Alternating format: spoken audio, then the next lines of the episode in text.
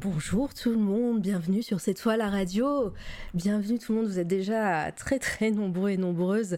Euh, alors, qui est-ce que j'ai dans le chat pour remercier euh, Alors, j'ai Céline, bonjour à toi, merci d'être là. T'es la première à avoir mis un petit commentaire. Genola, bonjour encore une fois et de vive voix, bravo pour ton live anniversaire d'hier.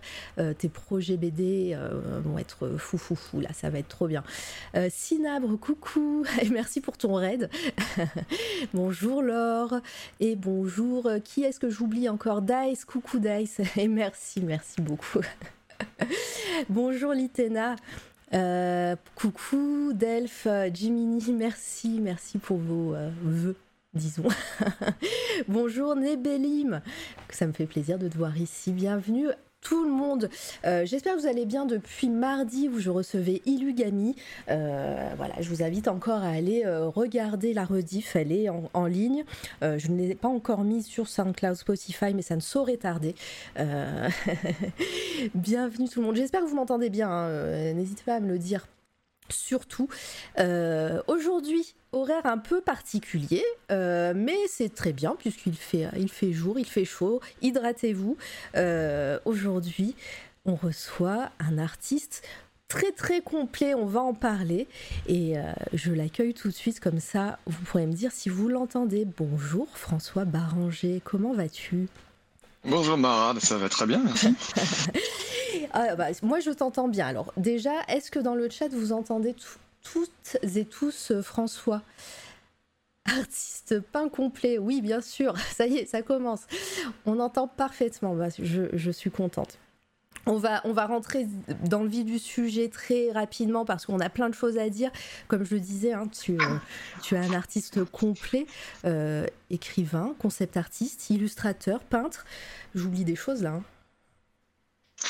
Euh, écoute, là comme ça, euh, ça me paraît complet déjà. Illustrateur, auteur, en général, c'est ce que je dis. Ça paraît suffisant. Ouais, ça marche bien. Euh, comme je disais, si vous avez des questions pour François, et vous connaissez la technique, je sais que vous allez être assez nombreux aujourd'hui. donc n'hésitez pas à mettre vos questions en surbrillance. Vous, vous savez, avec les points de chaîne, vous, pouvez, vous pouvez les mettre en surbrillance pour que moi je les vois comme il faut et que je les garde de côté pour pouvoir lui poser euh, au moment venu. Euh, et, comme ça, on sera bien. Euh, déjà, pour, que, pour commencer, François, pour les personnes qui ne te connaissent pas, est-ce que tu peux te présenter un petit peu et, nous dire succinctement ce que tu fais aujourd'hui? Eh bien, donc, je m'appelle François Baranger, j'ai 51 ans. Je me présente en général comme illustrateur parce que c'est ma formation euh, de base. Euh, mais c'est vrai que maintenant, je suis euh, à moitié, ma casquette se partage entre l'illustration et l'écriture, donc romancier tout simplement. mon parcours a été assez sinueux. mais a toujours tourné quand même autour du graphisme, puisque j'ai été longtemps graphiste dans le jeu vidéo. Oui graphiste 3D, euh, j'entends. Hein. Et avant de revenir à mes premières amours qui étaient l'illustration et de devenir concept artiste pour de bon. Et, euh, et en parallèle de ça, quand j'étais plus jeune, j'avais fait aussi quelques courts métrages en animation euh, avec euh, l'espoir de devenir un jour réalisateur, l'espoir qui ne s'est pas concrétisé. Pas, encore. et donc j'ai, euh, non là j'ai, laissé tomber depuis un petit ah. moment déjà. Et ah oui c'est, c'est, usant d'essayer de convaincre des producteurs, c'est très très fatigant. Et donc du coup euh, c'est aussi en partie pour ça que je suis devenu romancier. C'est ah. parce que comme j'avais envie de raconter des histoires, d'inventer des histoires et de les mettre en scène, et ben finalement on peut le faire aussi par la voie du roman, sauf que pour un roman, il n'y a pas besoin de lever 30, 50 ou 100 millions de dollars. Et donc c'est beaucoup plus simple à faire dans son petit coin. Et après, il faut simplement convaincre un éditeur, il faut en trouver un qui accepte de vous publier. Mais si on arrive à faire ça, eh ben, l'univers existe et des gens peuvent en profiter. Ce qui n'est pas la même chose quand on est réalisateur. Hein. Réalisateur, c'est très, très compliqué. C'est vrai. Euh, déjà là, tu nous as parlé de plein de choses. On va, comme, comme beaucoup le, savent dans, sur, la chaîne, j'aime bien parler vraiment des débuts et, après de partir un peu dans l'ordre chronologique. Alors, euh, il y a déjà des questions dans le chat. On va y revenir juste après. Euh, mais euh, est-ce que, alors, on va, peut-être éclipser la partie enfance, collège, lycée. Mais dans tes, dans tes études, qu'est-ce que tu as fait comme études déjà? Pour arriver où tu en es tu nous as parlé de graphisme. Alors euh, moi à l'école j'étais pas très bon élève, ah. c'était pas fait pour moi l'école euh, traditionnelle, classique, et donc j'ai fait péniblement un bac comptabilité. D'accord. Euh, parce qu'il y a que là qu'on m'acceptait avec mes mauvaises notes. et donc le jour où j'ai eu mon bac, parce qu'en fait moi je dessine depuis toujours, hein. depuis tout petit j'ai commencé à dessiner, c'était vraiment toujours ma passion. Sauf que quand j'étais gamin, tout le monde me disait on gagne pas sa vie avec le dessin, c'est pas possible. Il faut faire, faut faire un vrai métier. Ah, et, et, quand je suis arrivé au bac et qu'on m'a dit bah maintenant c'est BT comptabilité. J'ai fait non, ça va pas être possible. Maintenant, je vais faire une école de dessin. Donc j'ai fait une école de dessin euh, à Paris euh, que personne ne connaît parce qu'elle n'existe plus, qui s'appelait l'EMSAT. D'accord. Qui est une sorte de, pour faire simple, de mini art déco euh, comment dire, financé par la ville de Paris. Je dis art déco pas en termes de niveau d'école, mais en termes de, d'esprit. C'est-à-dire que c'était assez généraliste. C'était pas comme les beaux-arts. il y avait des vrais cours de dessin, euh, des vrais cours de peinture, ce qui avait un côté assez technique qui, moi, me convenait bien. Et, donc voilà, voilà mon parcours de, de, dessinateur. Après, je suis je me suis orienté très vite dans la 3D parce que j'adorais ça, c'est un truc qui m'éclatait à l'époque. Euh, et, j'ai mis un peu de côté l'illustration et le dessin pour y revenir des années plus tard. D'accord. Euh, tu, tu, tu, parlais, euh, voilà, tu n'étais pas très bon élève et tout, mais est-ce que tu dessinais de, de ton côté? Tu avais pris des cours ou pas du tout C'était Toujours dessiné. Ouais, aussi, longtemps que je me souvienne, d'aussi loin que je me souvienne, déjà tout petit, j'étais, je dessinais vraiment plus que la moyenne. Et après, tous les enfants dessinent, hein. mais en général, on s'arrête à un certain âge. Moi, je me suis pas arrêté et je, vraiment, ça me, ça m'amusait, quoi. C'était mon, ma passion principale euh, et, je rêvais, moi, je, rêvais d'en faire mon métier. Je regardais, alors à l'époque, vu mon grand âge, euh, le concept art, on n'en parlait pas. Euh, les, bosser sur des films, des jeux vidéo, c'était impensable pour moi. Et donc ceux qui me faisaient rêver, c'était les auteurs de BD type Moebius. Mais, mais en fait, ce qui a tout changé pour moi, c'est quand j'ai vu Tron ah, au, au, début des années 80 j'ai découvert l'image de synthèse. Donc Tron, pour ceux qui connaissent pas forcément, c'est le premier film de l'histoire du cinéma qui utilise de l'image de synthèse. Et euh, ça a été un choc pour moi. C'est vraiment, euh, j'ai eu l'impression qu'on ouvrait une porte sur un monde euh, inconnu et, et, excitant. Et donc je suis devenu un passionné d'ordinateur euh, à ce moment-là, et avec pour objectif de faire un jour de l'image de synthèse. de ah, faire de l'illustration en image de synthèse. C'est vrai que bah, c'est pas, pas commun parce que, bah, ouais, comme tu disais, à ton, à ton époque, les ordinateurs, c'était pas démocratisé comme, comme ça. Il n'y en avait pas dans les, dans les foyers euh, ou autres. Euh, et toi, très, dès que tu as vu ça, tu euh, t'es dit, ouais, je veux savoir faire ça. Et donc, tu t'es intéressé aux ordinateurs? Ah oui, ça m'a. J'ai eu vraiment l'impression qu'on ouvrait une porte sur un autre monde. Pourtant, quand on regarde Tron, c'est vraiment très sommaire hein, ce que ça propose en termes visuels, mais euh, en tout cas à l'aune de ce qu'on fait aujourd'hui. Mais, euh, mais ça m'a ça a embrasé mon imagination et j'étais je suis devenu obsédé par ce truc. Et, euh, donc du coup j'ai réussi à avoir me faire payer par mes parents un Amstrad. qui était un des, un des premiers micro-ordinateurs grand public. Et après, quelques années plus tard, je suis passé à l'Amiga, qui était nettement plus puissant, avec lequel j'ai pu commencer à faire de la de, la proto-image de synthèse. Très très très euh, simple, hein. avec des toutes petites images de, 200 pixels par 100 pixels, il fallait 24 heures pour les calculer, mais euh, je mettais vraiment le, pied là-dedans. Comment on fait euh, Parce que voilà, encore une fois, à cette époque-là, il n'y avait pas YouTube, il n'y avait pas de tuto. Encore les écoles, ça devait être compliqué, surtout voilà quand, enfin quand tu ne sais pas. toi, tu as, juste tâtonné des années comme ça et la passion? Oui, bah euh, en même temps, c'était pas aussi compliqué qu'aujourd'hui les logiciels. Hein. C'est facile de s'y retrouver. Hein. Et, euh, et puis après, quand je suis passé à l'école d'art, j'ai croisé beaucoup de gens qui étaient comme moi, qui avaient les mêmes centres d'intérêt, donc on partageait. Euh. Et puis après, ça a été assez vite. Hein. La démocratisation de tout ça, ça a été assez fulgurant. Hein. C'est comme l'arrivée d'Internet. En quelques années, ça a tout changé. Bah là, en quelques années, tout le monde faisait de l'image de synthèse et je me, suis, je retrouvé dans un studio de jeux vidéo à en faire aussi. Ça a été très très rapide. Tu, veux dire que, que à cette époque-là, c'était quand même, euh, euh, facile, c'est, peut-être euh, pas le bon mot, mais mais tu as été entouré pour découvrir ce nouveau métier qui est la 3D, ou ou alors, bah, soit dans ton entourage, soit à l'école, les profs, etc. te disaient non mais faut arrêter, fais autre chose. Ah non, les, les, profs à l'école d'art étaient largués hein, sur l'informatique. C'était des, c'est des profs qui étaient déjà avec un âge de prof, donc assez âgés, euh, dans les années 90. Donc c'est des gens qui avaient été actifs professionnellement dans les années 70 souvent. Donc pour eux, l'ordinateur c'était un truc abstrait, quoi. Donc ils comprenaient pas du tout. Donc ça c'est vraiment un truc qu'on a appris sur le tas entre groupes de copains passionnés. En dehors des cours. Ah oui, complètement d'école. Hum, comment comment s'est passée euh, cette école d'art euh, Tu as eu ton diplôme, tu l'as fait jusqu'à jusqu'au bout? Et non. Ah. Et non, en fait, ça m'a gonflé. Et, mais moi, le système éducatif n'était pas fait pour moi. Je, ça, ça, marchait pas. Moi, j'avais envie de travailler. Moi. Et donc, euh, la première année, c'était très généraliste, beaucoup de dessins, beaucoup de peinture. j'ai découvert le, cours, les cours de nu, de modèles vivants à cette occasion. Ça m'a, j'ai adoré deuxième année, c'est devenu parce que le but c'était de former des, en gros, des, des maquettistes, c'est-à-dire des gens pour faire des mises en page. Euh, on appelait ça la PAO à l'époque, et euh, pour aller dans des boîtes de pub ou des studios de créa. Moi, ça m'intéressait pas du tout. Et, euh, et donc, en cours de troisième année, j'en ai eu marre et je, je, suis parti bosser en fait. J'ai intégré un studio d'illustration pendant quelques mois qui s'appelait à l'époque les studios du Tigre. C'était une époque où il y a Allô Oui, il y a eu un bruit bizarre. Ah, pardon. Ouais. Ça a saturé là pendant deux secondes. Et oui, à l'époque, il y avait beaucoup, beaucoup d'illustrations dans la pub, notamment, y compris pour les affiches de cinéma. Et euh, c'est un truc qui a complètement disparu aujourd'hui, c'est que de la photo. Mais à l'époque, il y avait des studios qui travaillaient que là-dedans. Quoi. Euh, c'est comme ça que j'ai commencé.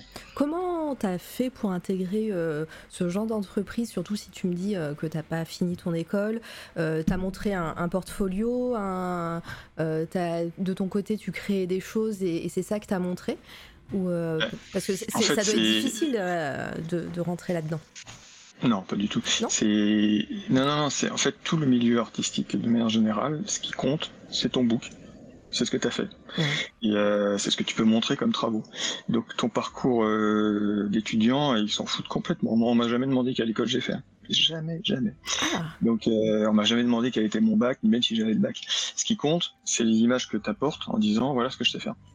Et euh, et donc euh, ça, j'imagine ça n'a pas changé. En tout cas, moi, depuis que je travaille, alors maintenant j'ai arrêté de travailler comme concept artiste parce que je me consacre à mes euh, projets personnels. Mais euh, quand j'étais concept artiste, les, les, gens viennent à toi parce qu'ils ont vu ce que tu fais.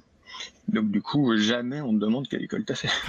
c'est un truc qu'on me demande en interview des fois pour connaître mon parcours, mais professionnellement, c'est un truc qu'on me demande absolument jamais. Donc le premier job que j'ai eu chez un dans un studio d'illustration.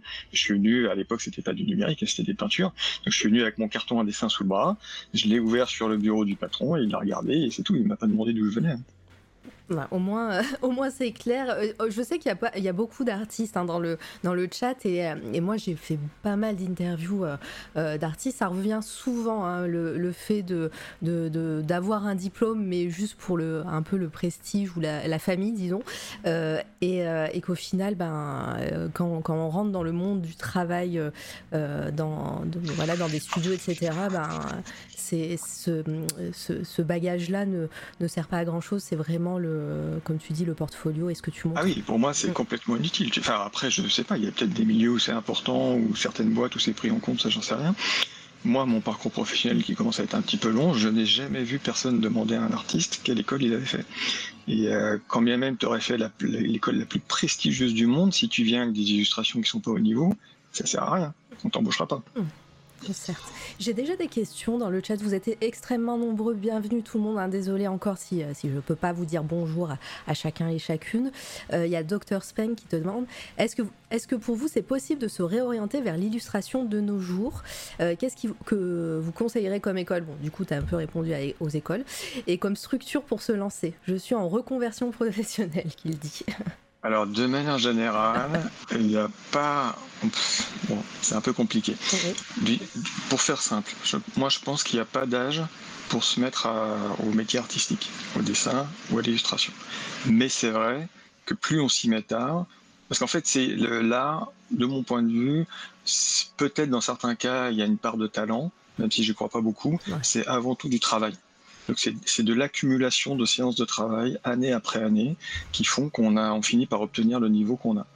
Donc c'est sûr que si on s'y met à 5 ans et qu'on fait ça toute sa vie, moi littéralement j'ai commencé à dessiner à 5 ans, donc euh, littéralement j'ai 46 euh, ans d'expérience, on peut le dire comme ça.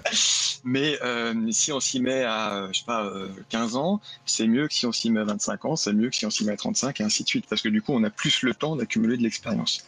Cela dit, moi, j'ai vu des gens qui commençaient, euh, qui, ont eu l'impression de s'être trompés d'orientation, qui commençaient à 30-35 ans et qui finissaient par avoir un bon niveau. Je vais pas mentir, ça paraît difficile de devenir un grand nom d'illustration en s'y mettant, par exemple, à 35 ans. franchement, ça paraît compliqué. Mais je pense que c'est quand même possible d'obtenir un niveau correct qui permette de gagner un petit peu sa vie si c'est vraiment une passion qu'on a. Euh, j'essaie d'être honnête, c'est pas forcément euh, ce qu'on a envie d'entendre, mais euh, je pense que c'est pas désespéré si on s'y met tard, mais il faut pas non plus s'attendre à devenir un grand nom de, dans ce domaine. Oui, c'est ce que tu attends, enfin, c'est ce que tu recherches, Dr Spank, hein, je, je, réponds, avec ta reconversion. Est-ce que tu veux devenir un grand nom, comme le dit François, ou, ou est-ce que tu veux avoir du travail? Et ça, c'est pas impossible, c'est ça que le truc le plus important, et ça c'est valable pas que pour ceux qui sont un peu plus âgés et qui veulent se reconvertir, c'est de se confronter, se confronter aux autres. C'est l'intérêt d'une école, pour moi, en tout cas tel que je les ai connus à l'époque, c'était pas les profs, même s'il y en avait quelques-uns qui avaient des choses à apporter intéressantes, c'était de voir comment réagissaient 40, 40 autres élèves sur un sujet donné parce que nous, on a tendance à s'enfermer. Euh, quand on est artiste, on est souvent un peu solitaire, hein, donc on travaille dans son coin, on fait ses trucs dans son monde, et on se rend pas forcément compte de ses lacunes, euh, de, des, comment dire, des limites de sa propre imagination. Quand on voit 40 personnes sur le même sujet qui font 40 trucs complètement différents, ça ouvre des perspectives. Et donc je conseillerais, si c'est possible, euh, d'au moins s'inscrire dans un cours euh, surtout quand on veut se reconvertir, mais c'est valable pour les jeunes aussi. Euh, au minimum des cours du soir, type euh, cours de dessin, comme il y en a dans toutes les villes. Et si possible, certaines écoles qui ont un très bon niveau aujourd'hui, dans toutes les grandes villes, il y a des très bonnes écoles d'illustration ou de concept art qui malheureusement sont payantes. Donc bah là, c'est sûr que ça aura un coût, mais je pense qu'il doit y avoir des cursus raccourcis de quelques semaines ou quelques mois, des formations accélérées. Et ça, ça peut être un vrai coup de boost. Très, très bien. Bah, tu as, fait une réponse bien complète. J'espère que ça te va, euh, Dr. Spank. Pour euh, pas nécessairement un grand nom, travailler dans le graphisme et bosser dans la création. Voilà, c'est ce qu'il veut.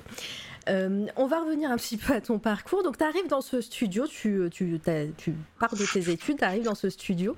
Euh, quelles, ont été tes, missions, disons, et, à partir de ce moment-là, est-ce que tu te spécialises dans quelque chose?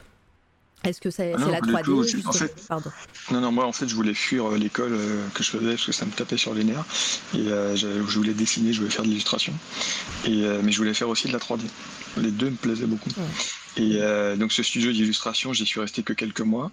Et avant en fait d'être embauché, euh, alors faut pas que je dise des bêtises parce que comme j'ai fait plein de petites missions dans cette période-là et que ça remonte à presque 30 ans maintenant. euh... On n'ira pas vérifier, t'inquiète. non, non, mais je... bon, en gros, le premier job euh, sérieux. Oh là, j'ai un trou de mémoire tout d'un coup. Ah bah voilà. C'était, je, je crois, c'était Darkworks. J'espère que je dis pas une bêtise, euh, parce que j'ai l'impression d'en oublier un avant que je ouais, si ça te revient, ça. Donc s'ils m'écoutent aujourd'hui, j'espère qu'ils m'en voudront pas. Euh, ça va peut-être me revenir. Ouais. Et donc euh, Darkworks, qui était euh, une, un studio, un petit studio de jeux vidéo à l'époque, fondé par un copain d'école justement de, de l'école d'art, et, et qui essayait de, de, de comment dire de bah, de créer un nouveau studio de jeu, quoi. Et qu'on donc on a on a travaillé sur euh, tout de suite sur des projets. Alors au début c'était pas mal pour moi parce que je pouvais faire et à la fois un peu d'illustration et à la fois un peu de 3D. Euh, et donc on a travaillé sur quelques maquettes de jeux qui ont été présentées à des éditeurs de jeux et euh, finalement c'est Infogramme, non Cryo, voilà c'est Cryo pardon. Alors le studio n'existe plus mais c'était un gros studio très connu à l'époque, Cryo Interactive, qui, euh, qui a été intéressé par le projet, par la technique du projet et par la qualité artistique, et qui a demandé plutôt que de faire ce projet, de faire d'utiliser la même équipe pour faire un de leurs projets à eux qui était Alone in the Dark 4. Ah oui. Et donc euh, voilà, et donc c'est le premier gros projet sur lequel j'ai travaillé. Très bien. En 3D. En 3D, est-ce que hum, tu c'est l'occasion qui a fait le larron, comme j'ai envie, envie de dire, euh, de travailler dans, dans, le jeu vidéo, ou est-ce que c'était aussi une envie de, de, de que tu voulais faire, ou euh, pourquoi pas par exemple le cinéma, vu que c'était Tron par exemple qui t'avait euh, qui t'avait inspiré et qui t'avait complètement. Ah non, parce qu'il faut, il faut savoir que quand j'étais plus jeune, ce monde-là était beaucoup moins développé en France. Le monde des jeux vidéo, du cinéma, de l'entertainment, même des jeux de plateau, des jeux de etc., c'était très limité en France. Il y avait très peu de, façons de gagner sa vie là-dedans, ou même les couvertures de romans, etc. C'était tout petit.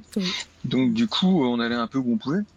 Euh, et, là, le jeu vidéo, moi, ça me convenait très bien parce que j'étais passionné de jeux vidéo. et le cinéma, j'avais, oui, oui, j'ai toujours joué. et, euh, mais le cinéma, j'avais aucune connexion à l'époque. Je connaissais personne dans ce milieu. Donc j'y pensais même pas. J'avais plein d'artbooks chez moi de Star Wars et compagnie, mais ça me paraissait un monde trop loin, trop lointain, inaccessible. je, viens de croire. On, va, on va arriver, je pense, à cette partie de ta vie euh, un peu plus tard, du coup. Et euh, donc, euh, comment, quelle est la différence? Parce que là, toi, tu, vas avoir des exemples de. Bah, as commencé dans le jeu vidéo, tu as, fait du concept art pendant longtemps dans le jeu vidéo, jusqu'à récemment. Est-ce que tu peux nous dire un petit peu les différences entre bah, quand tu as débuté en, dehors de, la technologie aussi, hein, je, comprends bien, à, comment on travaille dans le jeu vidéo maintenant? Bah, c'est une différence de taille en fait. C'est que à l'époque, enfin, il y avait déjà des grosses boîtes quand même à l'époque. Il y avait euh, Cryo et Infogrames notamment, euh, et Ubisoft qui était déjà là. Et mais c'était, ça restait quand même un monde un petit peu amateur assez sympathique d'ailleurs. Et, euh, et, maintenant, les dernières prods sur lesquelles j'ai travaillé, bon, ça commence à remonter un petit peu. C'était chez Quantic Dream pour euh, Heavy Rain et juste après Beyond Two Souls. Euh, là, c'est des, des, très très grosses prods qui impliquent des centaines de personnes dans des open space gigantesques. Tout est euh, euh régimenté, organisé, euh, c'est réglé comme du papier à musique et c'est normal parce que sinon ça marcherait pas. Hein. C'est des budgets de 30 millions d'euros. Bon, il faut organiser ça au maximum. Et en même temps, du coup, c'est moins marrant. Il faut bien reconnaître que c'est plus de l'industrie. C'est un petit peu moins excitant. Pour, pour quelqu'un comme moi qui, qui, place la créativité avant tout, c'est vraiment ce qui m'intéresse d'être créatif. Du coup, euh, c'est sympa hein, parce que c'est des projets qui sont euh, moi, je suis content d'avoir fait ces projets, mais c'est un truc que j'ai plus envie de faire aujourd'hui. Est-ce que tu peux un peu nous expliquer le, euh, le, métier de concept artiste pour les personnes qui ne connaissent pas et qui, euh, et, qui ne savent pas ce que c'est? Et, euh, et, puis voilà, comme ça, on pourra rebondir. alors, c'est très simple, c'est illustrateur pour des productions. Donc, production, ça veut dire euh, production, c'est un terme générique pour dire la fabrication d'un film ou la fabrication d'un jeu vidéo. Euh, ça recouvre les deux parce que ça se ressemble énormément. Aujourd'hui, faire un film et faire un jeu vidéo, il y a d'énormes points communs. Il y a aussi d'énormes différences, hein, notamment le tournage évidemment, il y a quand même de très gros points communs. Et, euh, et donc le concept artiste, il est là pour faire des illustrations qui montrent l'aspect visuel des projets, avant que le projet n'ait vraiment commencé. Donc on appelle ça la pré-production. Donc typiquement, pour faire simple, au cinéma, la pré-production, c'est ce que je viens de dire. La production, c'est le tournage des acteurs devant les caméras. Et la post-production, c'est euh, la mise en forme de tout ça, le montage, les effets spéciaux, la musique, etc. Donc moi, en tant que concept artiste, j'interviens, enfin nous, les concept artistes, on intervient en pré-production, euh, normalement, hein. euh, ce qui veut dire qu'on est en relation assez proche avec euh, soit le réalisateur, soit l'équipe de, de scénaristes ou de producteurs, etc. Et ils nous décrivent le projet, les scènes qui sont pour eux les plus importantes et les plus difficiles à se représenter, parce que très souvent c'est des projets de SF, fantasy, etc. C'est sûr qu'on m'appelle pas pour un film réaliste.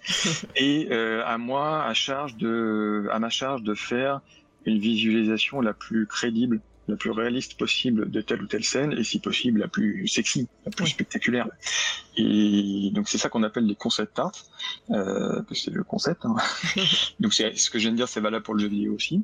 Et très souvent ces images, elles servent euh, à, elles ont plein d'usages.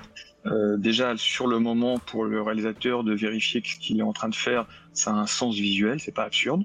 Euh, des fois, on se rend compte en faisant l'image qu'il y a des choses qui fonctionnent pas. L'inverse est vrai. Des fois, on, on, a des nouvelles idées grâce à des images.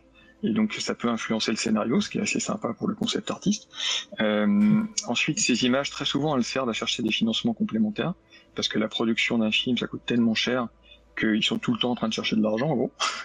Et donc pour dire euh, oui on va faire un film, euh, ça va être une relecture par exemple de La Belle et la Bête euh, d'aujourd'hui euh, avec euh, un type de vision euh, plus Miyazaki que Cocteau, etc. Si on le décrit, c'est pas c'est pas suffisant. si on a des images pour appuyer ce qu'on explique, les plus réalistes possibles, qui montrent déjà parfois le, les acteurs, le vrai casting, etc. C'est beaucoup plus facile pour convaincre un financier. Ces images, ensuite, elles servent parfois en production sur le tournage. Donc, si je reste sur La Belle et la Bête, euh, qui est le film de Christophe Gans auquel j'ai participé, euh, c'est un film qui est tourné à 60-70% sur fond vert. Et donc, les acteurs ont rien à voir. Ont rien quand ils doivent faire des expressions en découvrant le château, etc. Ils ont rien à quoi se raccrocher. Et donc, on leur donne avant les concepts en leur disant, bah voilà ce que tu verras. Donc c'est déjà plus, plus pour l'imaginaire, ouais. voilà, ça fonctionne mieux. Et enfin, souvent, même tout le temps, ces images servent en post-production où on les donne aux artistes numériques dans les studios d'effets spéciaux, en leur disant voilà à quoi ça leur ressemblait, dans l'idéal. Donc c'est des images qui potentiellement peuvent avoir énormément d'usages différents. Ouais, et puis, euh, et puis être, euh, être euh, utilisé pour, pour à, à, tout moment de la production d'un film ou d'un jeu vidéo, comme tu le dis. Hein, même parfois en promo. Ouais. En promo aussi, c'est ça. Oui, dans, et puis euh, maintenant, euh, il y a beaucoup de, de, de, films, de jeux vidéo qui utilisent euh, des artbooks, euh, qui publient des artbooks, et il y a beaucoup de concept art qui sont publiés aussi à l'intérieur, donc qui servent bah, comme, pro, comme outil de promotion également. Donc, non, non, mais je, tu l'as très bien expliqué. tu, tu disais que, bah, que tu voulais plus trop faire ce, ce métier, et je, je, me demandais si dans dans, l'industrie, que ce soit du, cinéma ou du jeu vidéo, euh, quand tu fais du concept art, si tu as une, certaine liberté de cré création créative, ou est-ce que au contraire, euh, bah, t'es es euh, très chapeauté et on te demande vraiment de faire des choses précises ou ça dépend? Ça dépend complètement. Il mmh. n'y a pas de règle. Ça, ça va de 0 à 100, de blanc à noir. Il mmh. euh, y, a, y, a, ceux qui te laissent une marge de manœuvre absolue en disant bah, c'est toi le créatif, euh, carte blanche, euh, amuse-toi, fais-moi, propose-moi des trucs. Il y a ceux, et c'est la plupart du temps, qui euh, vont dire, qui ont une, une, idée bien précise de ce qu'ils ont en tête, et, mais qui savent euh, parce que c'est des professionnels que euh, ce qu'on a en tête, c'est pas possible de l'avoir exactement en concept art, mmh. euh, et que donc ils sont quand même assez souples. Donc ils vont dire je veux ça comme ci, comme ci, comme ça, mais qu'une fois que tu leur donnes, même si c'est pas exactement ce qu'ils avaient en tête, te disent ok c'est bon pour moi, euh, quitte à modifier un petit peu. Ça c'est quand même le bon. En général c'est comme ça que ça se passe. Et puis il y a et puis il y a parfois des cas de figure où là on est complètement corseté. Donc par exemple moi j'avais fait quelques semaines sur Harry Potter le dernier Harry Potter, mmh. quand j'ai fait un petit, une petite période à Londres chez MPC, qui est un gros studio d'effets spéciaux à Londres. Et là, c'était, euh, euh, je pouvais pas bouger le petit doigt sans qu'on vérifie ce que je faisais. C'est-à-dire que les éclairs qui sortent des baguettes, il faut qu'ils aient telle longueur, telle couleur. Ah ouais. euh, les géants dans le fond, il faut qu'ils soient comme ci, comme ça.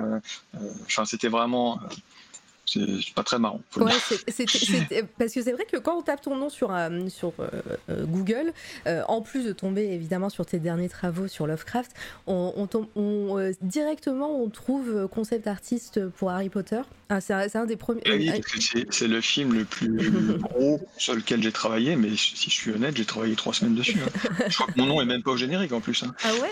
Donc, ah oui, oui ah bah c'est souvent quand on est concept artiste en pré-prod. On a son nom en générique même sur La Belle et la Bête, je suis au premier générique, celui qui est euh, le, premier crédit. Au tout début, ouais. Voilà. Et, mais quand on bosse en post-prod et qu'en plus on est indépendant, j'étais même pas intégré dans NPC, j'étais indépendant, il euh, y a, faut voir que ces films-là, il y a 2000 personnes au générique. donc on dégage. simplement. en gros, si pas là le jour où le générique se fait, t'as pas ton nom dedans. Il faut être là. Il faut, être là, faut, être... derrière le, la personne qui fait le, document Word et tout. Euh, oh, oh.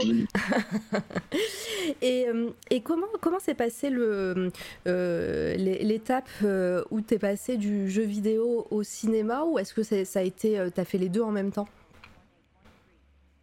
Attends que je ramasse mes souvenirs un petit peu.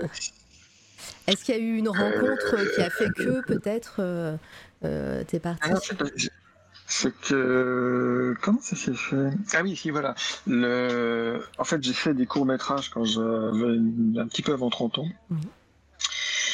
Que je déconseille de chercher aujourd'hui, c'est horriblement vieilli. C'est l'image de, de synthèse, c'est comme la laitue, ça se ça pourrit hyper vite. ça fait euh... c'est ça? Ah oui, non, Et... Mais il y en a un qui avait été remarqué par Luc Besson. Ah. Luc Besson m'a fait un contrat de réalisation. Euh, ce jour-là, j'ai cru que ça y est, euh, c'était c'était bon, j'étais lancé. Donc j'étais censé réaliser un film euh, d'animation pour Luc Besson, un truc sur un, univers avec que des robots qui s'appelait ça s'appelait Hector en titre de travail. Et c'était au même moment où il préparait Arthur et les Minimoys, le premier. Et comme ça l'excitait vachement d'avoir un film d'animation, il voulait en faire deux en même temps en fait. Sauf que quand on n'a jamais fait de film d'animation, on commence par en faire un, et après, on, deuxième, et après, on voit. Et donc, il a jamais réussi à, à gérer les deux projets. voilà, cette, cette nouvelle, cette deuxième production. Et donc, au bout d'un moment, j'ai basculé, cette fois-ci, non pas comme réalisateur, mais comme concept artiste sur le film de, sur le Arthur et les. Donc ça, c'était mon premier, euh, ma première plongée, ma première immersion dans le cinéma. Mais j'ai continué, euh, non, je, suis en train de dire des bêtises. Donc ça, euh, ça c'était juste après mes, expériences dans le jeu vidéo au tout début. Ensuite, j'ai essayé de faire de la BD, parce que j'en avais marre, comme j'ai dit tout à l'heure, de pas réussir à faire de films. Je voulais raconter des histoires. J'étais illustrateur, donc je me suis dit logiquement, faut faire de la BD. Sauf que c'est pas aussi logique que ça la vie. Et donc ce que j'ai fait, c'était pas terrible, ça a pas bien marché, donc j'ai arrêté. Et, euh, et c'est là que je suis vraiment devenu concept artiste. C'est que j'ai commencé avec Heavy Rain. Et à partir d'Heavy Rain, ça a été mon activité euh, principale. J'ai fait que ça, concept artiste. Et, euh, et là, j'ai commencé à travailler rapidement pour Christophe Gans, puis euh, pour euh, MPC, et puis j'ai commencé à être contacté par d'autres boîtes comme Blur. Blur, c'est une boîte de l'image de synthèse à Los Angeles, qui est pas connue du grand public, mais tout le monde a vu leur truc. C'est eux qui font, à une époque, qui faisaient moins maintenant peut-être, euh, 90% de toutes les cinématiques de jeux vidéo euh, ah, calculées hyper haut de gamme. Euh, c'est eux qui faisaient tout. Maintenant, il y a d'autres studios qui font, mais euh, ils étaient vraiment très très à un niveau incroyable technique. Donc j'ai j'ai travaillé pour eux. Et, euh, et jusqu'au moment où mon nom est devenu assez connu pour que certains réalisateurs euh, me contactent directement. Et te connaissent. Et à cette époque-là, euh, la 3D, c'était terminé? Ah oui, oui, moi, j'ai la 3D, j'ai arrêté. en fait, quand j'ai arrêté du court-métrage. Donc, vers, vers 30 ans, là, j'étais encore à peu près au courant de ce qui se faisait en 3D. Puis là, j'ai commencé à faire euh, de la réalisation, enfin à essayer de faire de la réalisation et pas mal d'illustrations en parallèle. Puis je suis passé au concept art et là, la 3D c'était terminé. Je m'en sers pour faire des petites perspectives de temps en temps, mais je suis complètement largué. Aujourd'hui, je me sers encore de 3ds Max 2010. Donc euh, tout ce qui est Blender, tout ça, alors là, je, ne connais pas. ah oui, là, c'est. Bah, si, si ça tourne encore, ma foi.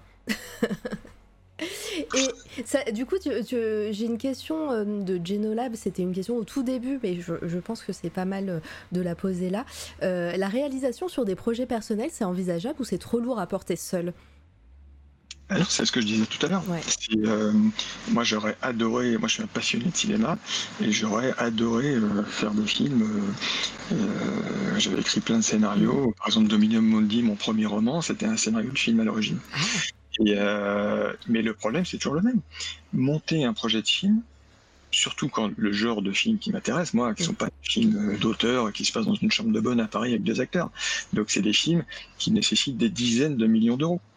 Et c'est un enfer trouver des financements. des projets comme ça.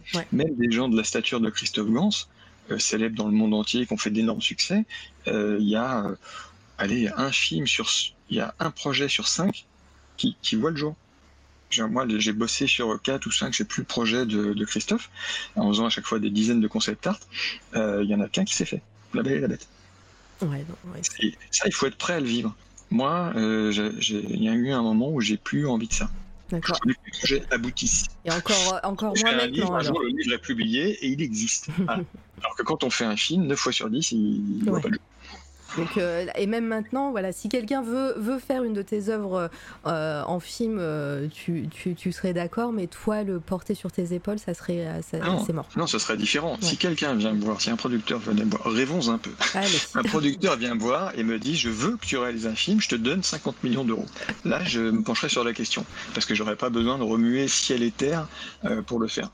Quoique c'est c'est pas dit non plus que je le fasse, hein, parce qu'il y a d'autres problèmes qui se posent dans le cinéma. C'est il faut avoir les reins solides. Hein. Le, le, cinéma, c'est vraiment quand on est réalisateur, faut, faut avoir la santé quoi. Moi je les vois les mecs, euh, c'est c'est chaud quoi.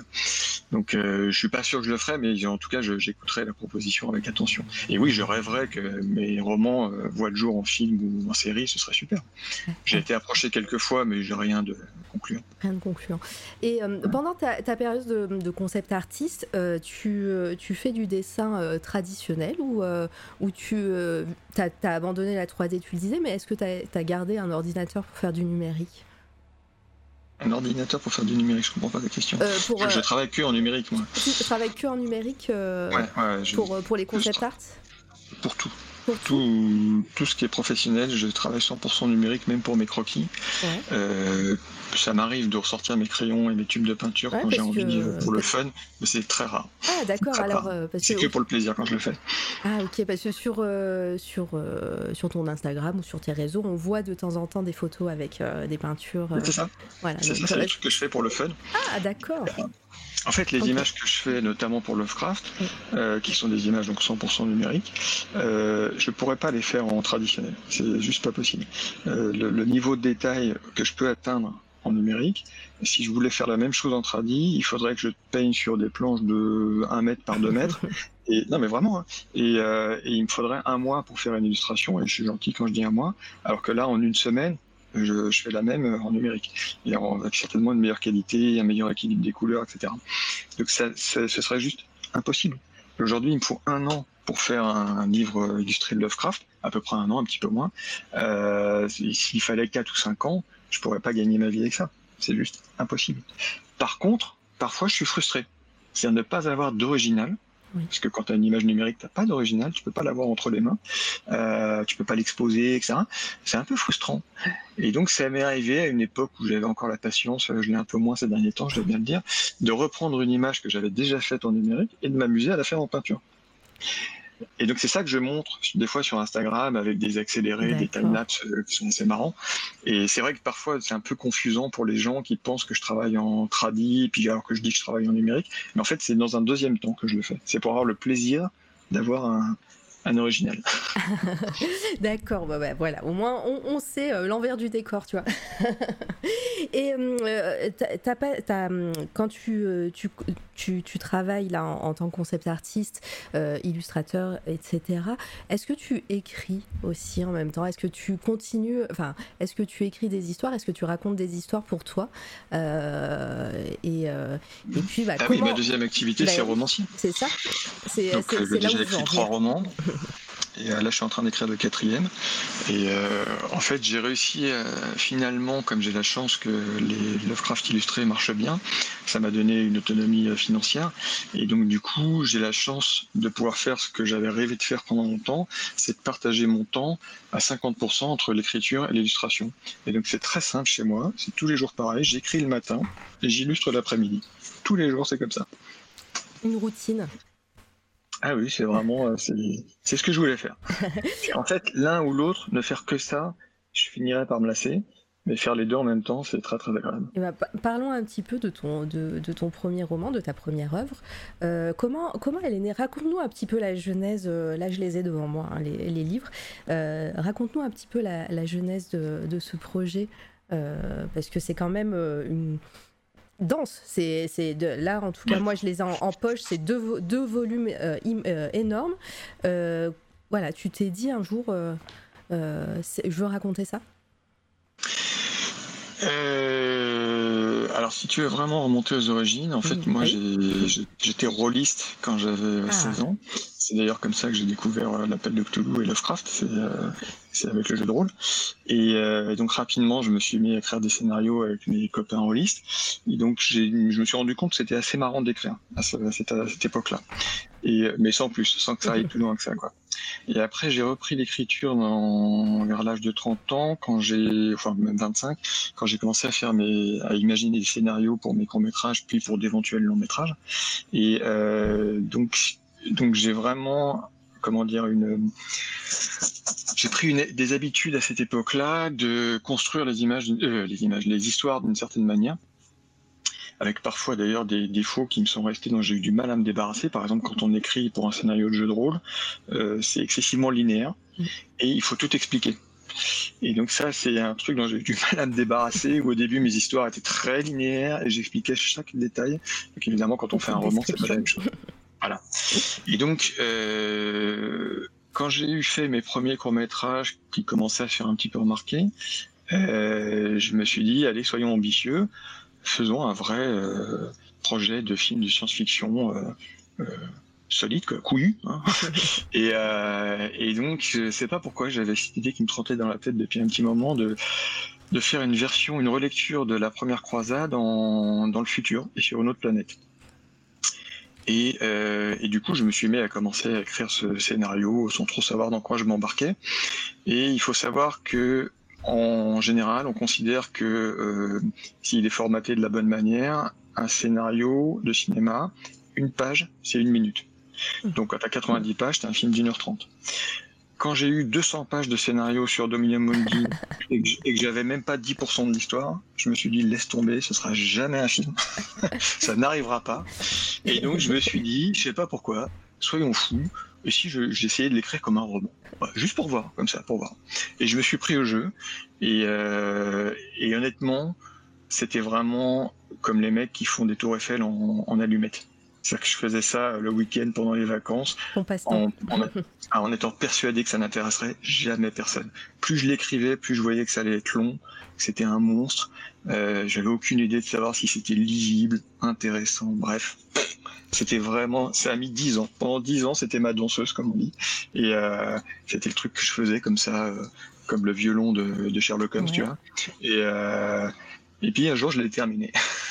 Genre, je suis arrivé au bout et je me suis dit, bah allez, on pousse la blague jusqu'au bout et je l'envoie à des éditeurs quoi pour voir. Et, euh, et il a été refusé partout. Partout Partout. Tout le monde me l'a refusé. Sauf le dernier à qui je l'ai envoyé, un petit éditeur que je connaissais même pas à l'époque, qui s'appelle Critique, un éditeur breton, et euh, spécialisé dans la SF, la fantasy, enfin le genre. Et, euh, et eux, c'est le contraire. Eux, ils m'ont tout de suite rappelé en disant euh, mortel, génial, on le prend moi j'étais tout content, le bouquin allait exister, c'était tout ce qu'il fallait, et euh, pour moi ça s'arrêtait là. Je, je, me disais je vais peut-être essayer d'en écrire un autre, je suis même pas sûr. De toute façon je gagnerai jamais le moindre sou avec ça, ça se vendra, on en vendra 50 et puis voilà quoi. Et, euh, et en fait j'ai eu une chance incroyable, c'est que le bouquin a super bien marché. Donc, euh, donc du coup ça m'a je me suis dit, bah allez, on continue quoi. pour, pour, la petite anecdote, moi, je, quand je t'ai connu, je te connaissais en tant qu'illustrateur, mais je ne savais pas que tu écrivais. Et euh, je suis allée dans une de mes librairies, et euh, pour dire que les libraires aiment aussi euh, ton, ton, livre, c'est que bah, j'ai demandé au libraire s'il me conseillait quelque chose en SF et tout, et il m'a dit, bah essaye ça. C'est François Baranger qui, tu sais, l'illustrateur. Je fais ah oui, je connais. bah oui. C'est mon libraire. bah oui. Ouais, non mais voilà. Et il m'a dit c'est génial, il revisite les croisades. Et, euh, et là j'ai fait d'accord, bon bah je prends. Et, et effectivement, bah, voilà. Donc je, je, je, comprends voilà que ton que ton éditeur ça, ça lui est plu et en plus voilà les, les libraires les libraires ont fait leur travail en tout cas voilà pour mon exemple, mais j'imagine pour le succès les libraires euh, le côté libraire a été euh, les libraires, les libraires, c'est hyper important. Sans, les libraires, des livres comme les miens, ne vendrais pas. Ça, c'est clair et net. Euh, et, donc, bah, si tu peux un petit peu, enfin, moi j'ai dit hein, revisiter les croisades, mais est-ce que tu peux nous parler un petit peu de, l'histoire du, livre et ça t'a pris C'est le pire, le, pire qu'on puisse me demander, c'est de résumer mes livres. je suis nul, je suis nul pour ça. je, je donne jamais envie de lire. Est-ce que tu veux que je lise la quatrième de couverture? Oh non, ça va être un peu long peut-être. non, bah je, vais quand même te. Euh, alors, en général, je me, quand je veux pitcher un livre, je me plante complètement. Je commence par tout l'univers. Et euh, faut surtout pas faire ça. Mais en gros, pour faire très simple, c'est un livre. Le, contexte, c'est on est dans du post-apo, mais c'est pas du tout un livre post-apo. Donc on imagine que le monde a été euh, Enfin, ça c'est un truc que j'explique dans le deuxième tome, euh, je vais pas trop spoiler maintenant, mais euh, le monde a été détruit par une guerre terrible, classique, et s'est reconstruit sur des bases euh, féodales, donc comme au Moyen Âge, au bas Moyen Âge, au Moyen Âge pardon. Et et notamment tout ça sous la sous la donc le, le, monde est devenu un empire chrétien entièrement chrétien, euh, sans aucune voix discordante, ce qui j'appelle ça l'empire chrétien moderne, sous la houlette d'un pape euh, complètement euh, radical, qui est Urbain XI. Et au début de l'histoire, on comprend que il y a eu une première mission d'exploration hors du système solaire, la toute première, puisque du coup la technologie a été complètement éradiquée au début par le, le, le cataclysme euh, nucléaire euh, qui a plongé ce monde dans le, la régression la plus totale, mais c'est la première chose qui a relevé la tête, la technologie. Et donc très rapidement, ils arrivent au même niveau qu'avant, voire même plus haut, euh, alors que la société croupit dans un, un comment dire, une espèce de, de de, de, mode de vie complètement corseté, enfin bon, médiéval.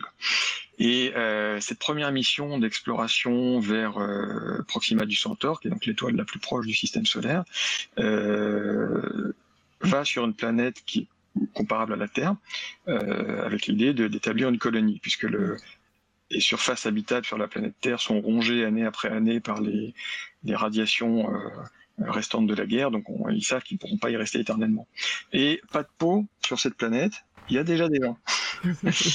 Donc c'est des, espèces de créatures euh, qui sont pas trop éloignées de nous. C'est pas des créatures euh, très bizarres euh, comme dans The Arrival par exemple, mais ils sont quand même assez différents.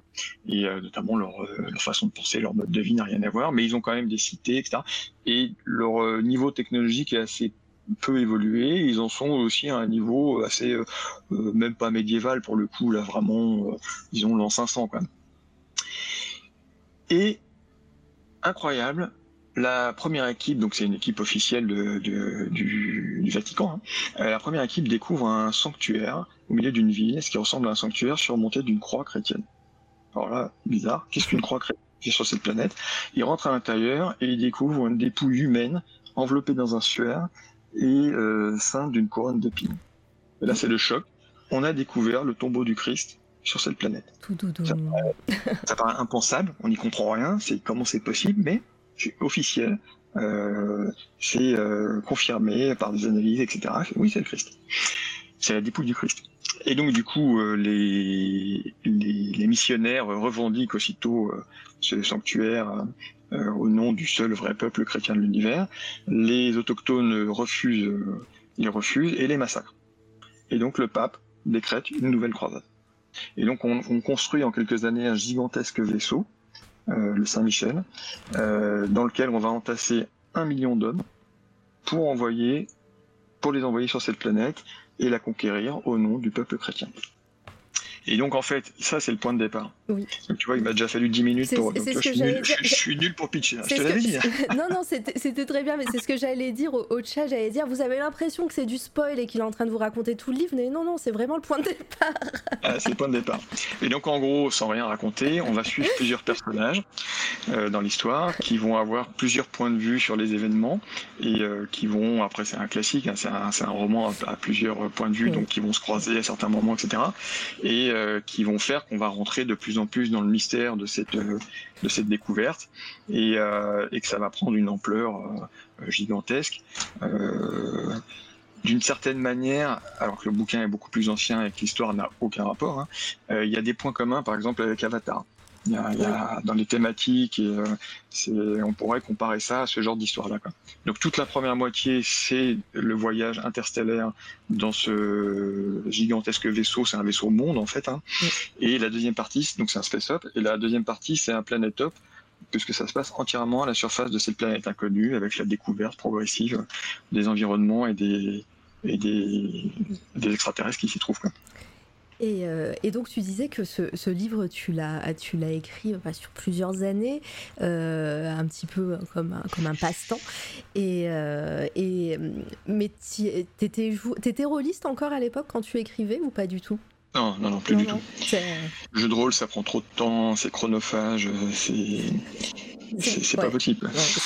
c'est dès que tu as une activité professionnelle sérieuse et une vie de famille, enfin sérieuse, je veux dire dense, et, et, une vie de famille, euh, à moins que ce soit ta seule passion, euh, que donc tu aies du temps à y consacrer le week-end par exemple, moi c'est pas possible. Et, euh, et, donc, suite, suite à la publication de ce, de ce roman et au succès, est-ce que ça te manquait pas d'écrire? Parce que je sais que tu en as écrit d'autres, hein, c'est pour ça ma question est un ah petit oui, j'ai enchaîné directement. Ma, hein. ma, question est orientée, hein, mais euh, tu as enchaîné directement, tu, tu. Ah euh, et c'est à partir de ce moment-là que tu t'es dit, ça y est, euh, je, peux, je suis romancier ou, ou c'était toujours du passe-temps ah, les dimanches question. Est-ce que je suis romancier? Je ne sais pas. J'ai publié des romans, donc je dois l'être. Mais non, je, ça, c'est pas tellement une question que je me suis posée. La question, c'est si je veux pouvoir le faire de manière sérieuse, il faut, faut, que je gagne ma vie avec faut que ça me rapporte des sous. Or, même avec un succès euh, comme Dominion Mundi, euh, je, c'est un succès pour de la SF française. Hein. Mm. C'est pas un succès façon prix Goncourt. Oui. Euh, donc, euh, même avec un succès comme Dominion Mundi, ça me, ça m'a juste défrayé du temps que j'y avais passé. C'est tout. Je peux pas dire que ça me permette de payer mes factures. C'est en fait le jour où j'ai sorti l'appel de Cthulhu illustré. Là, pour le coup, ça a cartonné. Euh, du coup, financièrement, ça m'a donné la possibilité d'être complètement autonome, donc de pouvoir arrêter de travailler pour des clients extérieurs. Et euh, donc, les Lovecraft illustrés financent l'écriture des romans. Ah, d'accord, c'est aussi simple que ça. ah, sinon, je gagne rien du tout. Même pas. bah, on, va y arriver tout doucement hein, au, Lovecraft illustré. la première publication, L'Appel de Cthulhu, c'était en 2017, il me semble, un truc comme ça. Ouais. ça. Euh, donc après euh, Dominium Mundi. Euh, Pareil, est-ce que c'est. Bah, tu disais que tu avais découvert ça en étant rôliste. Euh, Lovecraft t'a toujours euh, accompagné, dans, que ce soit dans ta, dans, dans, ta carrière, dans ta création, disons. Et, euh, et comment s'est passé ce projet avec Brajlon? Oui, Lovecraft, c'est c'est pas une. Pas une passion chez moi, faut pas exagérer, mais c'est vraiment euh, un de mes auteurs préférés, euh, enfin mes auteurs, c'est un, univers que j'affectionne beaucoup. Euh, en fait, quand on, enfin je pense tout le monde d'ailleurs, pas que quand on est créatif, mais on a des, des thèmes, des univers ou des auteurs qui font plus ou moins carburer la cervelle. Donc chez moi, quand je lis du Lovecraft, même si je peux être tout à fait critique sur d'une part le bonhomme ou d'autre part le style ou les répétitions, etc. Ben, je sais pas pourquoi, ça fait carburer mon imaginaire. C'est vraiment ça, ça démarre au quart de tour et euh, j'ai plein de choses, plein d'images qui apparaissent dans mon cerveau. Et donc c'est un peu comme ce qui m'était arrivé avec euh, Tron et l'image de synthèse, c'est pareil. Quand je vois ce genre de truc, ça, ça, fait bouillonner en moi plein d'idées et, euh, j'ai envie de les recracher d'une manière ou d'une autre. Donc ça, c'était quand j'ai lu, quand j'ai commencé à lire Lovecraft pour jouer, pour mieux jouer au jeu de rôle, donc j'avais une 16 ans environ dans les années 80, euh, bah, je dessinais déjà beaucoup. Et donc tout de suite j'ai essayé d'illustrer. Oui. Donc, par exemple, j'ai fait des vues des montagnes hallucinées de la cité euh, au sommet du plateau. Là. Euh, j'en ai fait tout de suite. À cette époque-là, je dois les avoir encore quelque part dans un carton. Est-ce que tu les as utilisés pour tes euh, illustrations Non, de... non, non, non, c'était horrible. J'étais terriblement frustré parce que le problème quand on commence, euh, quand on est débutant en, dessin, c'est que on a déjà l'œil suffisamment exercé pour juger des œuvres, mais on n'a pas encore le, la technique pour faire les siennes. Et donc je voyais bien que ce que je faisais c'était pas bon et ça me frustrait horriblement. Et donc j'ai vite laissé tomber. Et puis ça m'a trotté dans la tête euh, jusqu'à jusqu'à ce que je le fasse, c'est-à-dire que régulièrement j'y revenais en pensée, je me disais tiens, ce serait marrant un jour de faire un, une version illustrée de Lovecraft. Et, euh, et année après année, euh, je voyais que mon niveau se rapprochait de ce que j'estimais nécessaire pour faire le pour faire ça. Donc euh, notamment le fait de travailler comme concept artiste, ça m'a obligé à vraiment développer tout un tas de techniques pour rendre les images les plus spectaculaires possibles. Euh, comment dire, imiter euh, le, la photo qu'on trouve dans les cinémas, le type d'éclairage, et il y a eu un moment où je me suis dit, tiens, là, le niveau que j'ai maintenant, le style que j'ai, ça pourrait être marrant. Et en fait, je le faisais pas. parce que j'étais persuadé que ça avait déjà été fait. Ah, je me disais, c'est pas possible. Il y a forcément quelqu'un, même plusieurs, dans le monde, qui a pris les, histoires de Lovecraft et qu'on a fait des versions illustrées, comme on l'a fait d'innombrables fois pour euh, Tolkien, par exemple. Surtout qu'il est tombé dans le domaine public. Euh, enfin, ouais, c'est ça, c'était assez récent quand même. Mais euh, et donc un jour, j'ai cherché. Un jour, je me suis dit, bah tiens, regardons ce qui a été fait. Et là, patatras, grande surprise, personne n'avait fait. Nulle part au monde, personne n'avait sorti une version illustrée. En tout cas, telle que je l'ai fait moi, c'est vraiment beaucoup d'illustrations, chaque élément du texte est illustré. C'était jamais arrivé. Et donc je me suis dit, bah ok, personne l'a fait j'ai envie de le faire. Si j'ai envie de le faire, il doit y avoir des gens qui ont envie de le voir, parce que je suis pas le seul fan de Lovecraft. Eh ben faisons. Mhm. Voilà, j'ai fait ce projet euh, dans mon coin, tout seul, pendant quelques années, en, en améliorant, en peaufinant le concept. au début, c'était très différent de ce que c'est devenu à la fin. Puis le jour où j'ai estimé que c'était prêt, que j'avais une dizaine de planches, euh, euh, j'ai été voir deux gros éditeurs de BD. Donc Soleil Delcourt et Glenna, si je dis pas de bêtises. Et les deux m'ont refusé. Les deux m'ont dit c'est super, on trouve ça super beau, génial, mais ça se vendra pas. Euh, mais pourquoi? Parce que Lovecraft c'est un truc de niche, euh, ça intéresse personne. Je leur disais oui, mais Lovecraft c'était un truc de niche il y a 20 ans. Oui, ils ont pas, ils ont pas eu Lovecraft... Hein. ah oui, Lovecraft c'est de la pop culture. Tout le monde connaît pas forcément son nom, mais tout le monde connaît son univers et tout le monde connaît Cthulhu.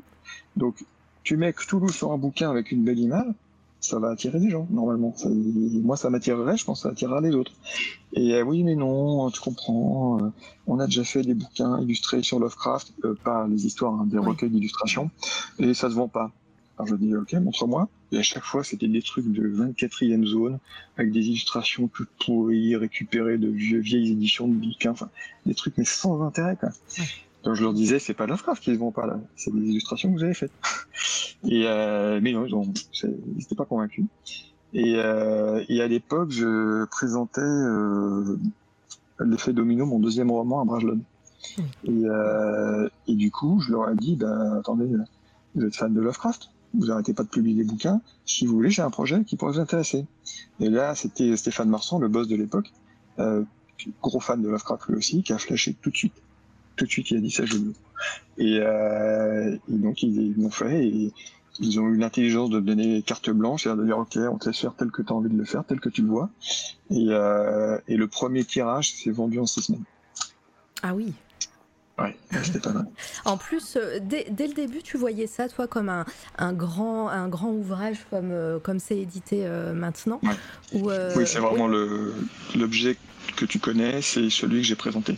C'est-à-dire que moi, je voulais que ce soit du cinéma en livre qu'on ait l'impression d'avoir un grand écran devant soi, qu'on ait énormément d'informations sur l'image, de détails, qu'on puisse se promener dans l'image pendant qu'on lit, revenir dessus plusieurs fois, etc. pour moi, il fallait que ce soit un très bel objet et le plus spectaculaire possible. Et donc, euh, bah ouais, ils ont, ça a gros succès. Là, dans le chat, euh, moi, ça m'a attiré tout de suite. Euh, j'ai acheté le livre sans réfléchir quand j'ai vu la couve. tu vois, donc, t'avais raison. pareil, pareil de mon côté, mais c'est vrai que, que Lovecraft, c'est de la pop culture, comme tu disais, même si, même si peut-être à l'époque, on en parlait moins, mais encore, j'ai un doute. Mais là, il y a une espèce de, renouveau aussi. beaucoup, beaucoup de choses liées aux œuvres de Lovecraft sortent. Et euh, et, puis pareil, il y a encore, un, alors tu n'es plus rôliste, mais il y a un grand, un grand essor euh, du jeu de rôle et de l'appel de Cthulhu qui a été réédité, etc. Donc euh, voilà, peut-être que c'est de la pop culture, mais mais c'est loin d'être de la niche au niveau littérature. Ah, bien sûr que non. Euh, et donc, euh, en, parallèle, tu, euh, tu écrivais aussi l'effet domino, d'ailleurs, qui a une réédition là récemment qui est sortie. Oui, oui, oui, parce que la version poche avait été sortie dans un premier temps avec une couverture assez affreuse. Et, ils ont entièrement réorganisé leur, leur rayon poche, enfin leur rayon, leur collection poche chez Brajlon. Et donc, on en a profité pour refaire une couverture beaucoup plus saillante pour le regard. Et euh, qui est ressorti effectivement le 1er juin. Ouais, je vais, je vais mettre un petit lien dans le chat pour montrer. Tu fait une, as fait une publication Insta sur euh, de la nouvelle couverture. Et euh, tu, tu, disais que tu que avais une routine. Le matin, tu écris et l'après-midi, tu, euh, tu, dessines.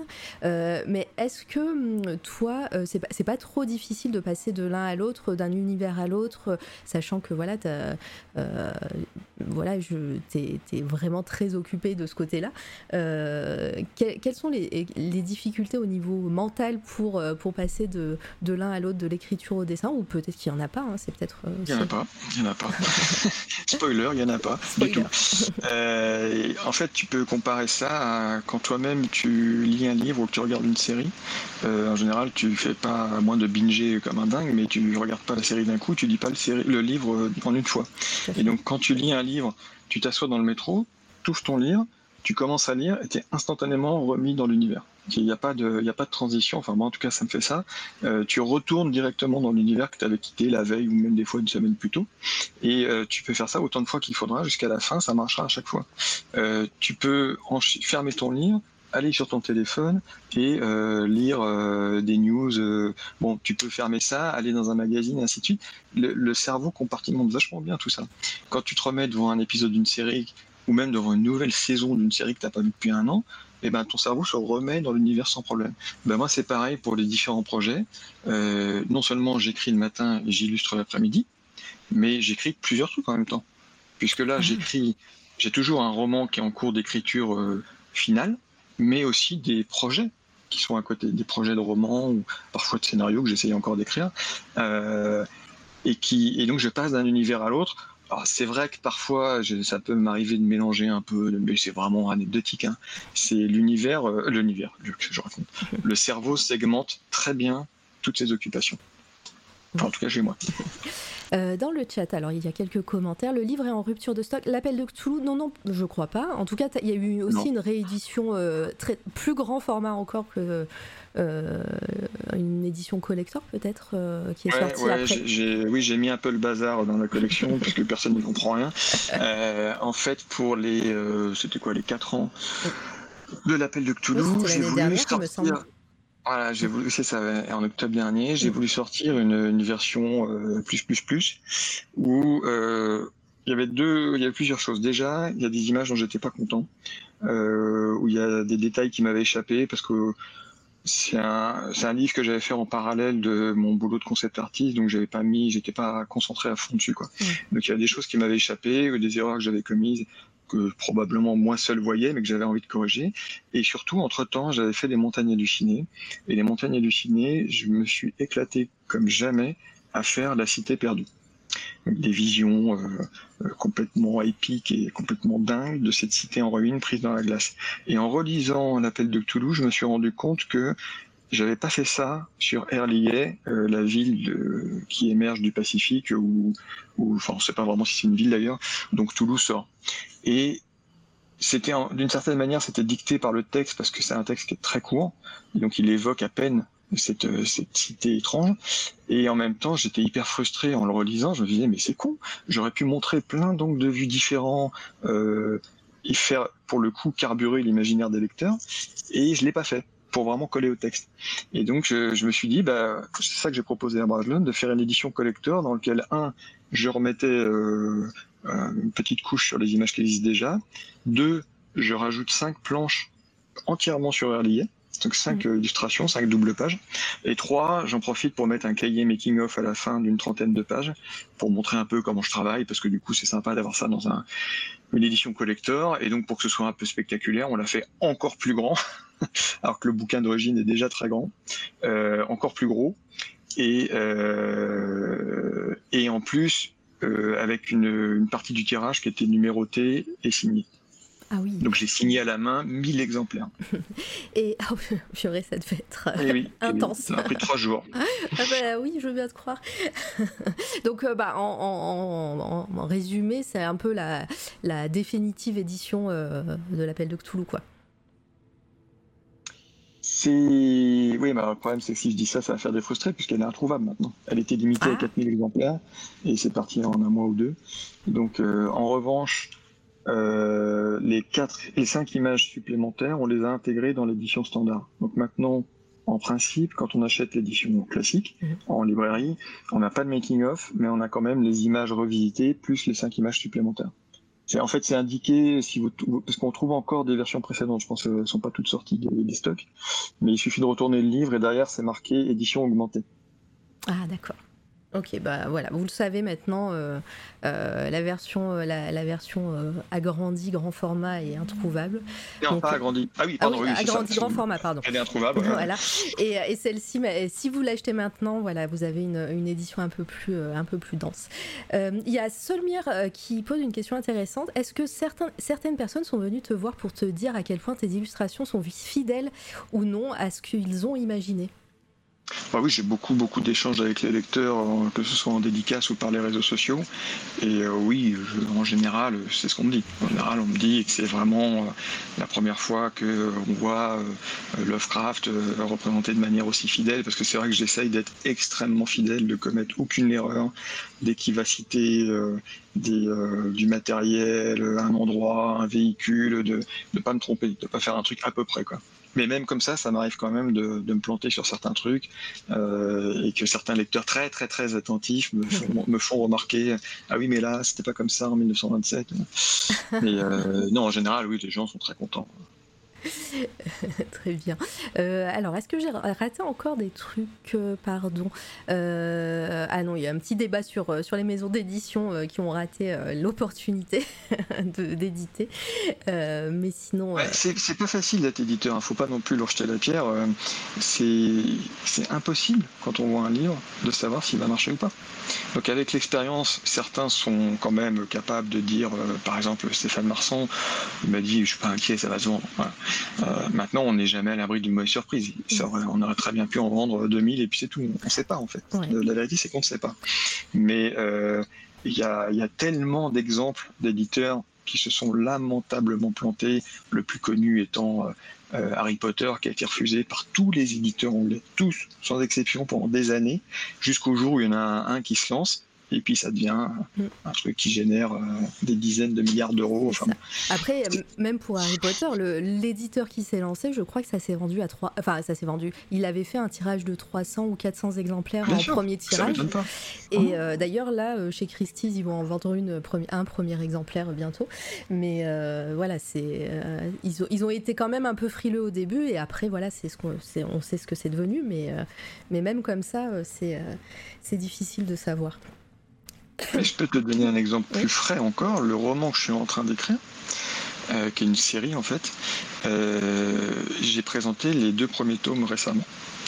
Et euh, je pense que je ne vais pas trahir un secret d'État, mais chez Robert Laffont, ils ont adoré. Donc Robert Laffont, très gros éditeur. Hein. Et le directeur de collection a adoré. Vraiment. Et en fait, ça a coincé au niveau des commerciaux. C'est-à-dire qu'il a eu beau dire, mais si, c'est génial, si, ça va Les mecs disent non, non, on n'en veut pas. Donc c'est. C'est compliqué. Le métier d'éditeur, c'est compliqué. Quoi. Non, mais c'est sûr. Euh, au niveau, euh, au niveau de, ton, de ton travail sur Lovecraft, est-ce que tu es, parti pour faire euh, toute la collection? Non. Non, il y a, y a, en gros une trentaine de nouvelles de mémoire les, les, petites ne euh, me concernent pas parce que c'est pas très intéressant à illustrer. Euh, les très courtes, je veux dire. Euh, les grosses, comme celles que j'ai commencé à faire, elles sont pas toutes illustrables non plus. C'est-à-dire qu'il y a des choses qui n'ont pas vraiment. Enfin, il y a des textes qui n'auraient pas d'intérêt à être illustrés. en gros, moi, j'avais surtout l'intention de faire l'appel de Cthulhu, les montagnes hallucinées, parce que là, ça s'y prête à merveille.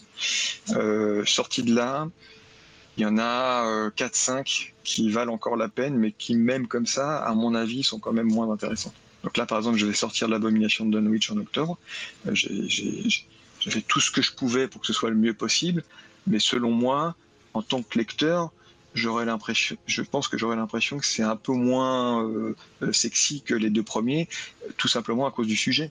C'est-à-dire qu'il n'y a pas ce côté hyper spectaculaire qu'il y a dans l'appel de Cthulhu, les montagnes hallucinées. Mmh. C'est plus étrange, plus intimiste. Alors c'est un autre registre.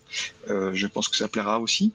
Mais c'est vrai que moi, à illustrer, je, m'amuse un petit peu moins. Donc je pense que je vais le faire encore pour quelques nouvelles. et qu'à un moment donné, je vais peut-être essayer aussi autre chose, pas forcément du Lovecraft. Très bien. Euh, J'avais une question aussi encore euh, euh, en, parallèle avec tes illustrations et ton, métier d'auteur. Est-ce que tu penses tes histoires, tes romans, et, comme, quand tu dessines, est-ce que tu as une vision illustrée de tes romans? Est-ce que parce que là, par exemple, je, montrais à l'image que tu avais fait les couvertures de Dominium Mundi, enfin la couverture. Est-ce que, par exemple, à l'intérieur du livre, toi tu t'es mis à dessiner des, euh, des, moments ou des scènes euh, qu'il y a dans le livre ou pas du tout? Alors, euh, en fait, c'est je, vais répondre différemment. Le, on me demande souvent, parce qu'en fait ça revient à, ta question, on, on, me demande souvent, on me dit souvent c'est curieux un illustrateur qui est écrivain à la fois. C'est pas banal. ça paraît très différent comment c'est possible d'être à la fois artiste dans l'écriture et artiste dans les images? Et moi, je réponds toujours qu'en fait, pour moi, c'est la même chose. C'est-à-dire que ce qui, le processus créatif qui se déroule dans mon petit cerveau malade, euh, c'est exactement le même quand je fais une image que quand j'écris une histoire. C'est juste l'outil qui change. Évidemment, l'outil n'a rien à voir. Mais au final, euh, quand j'écris, quand je, je fais une illustration, en fait, je raconte une histoire. Et euh, très souvent, je me la raconte même pendant que je dessine, et parfois même, j'ai l'air un peu d'un débile parce que je fais des bruitages à la bouche. je, jure que c'est vrai.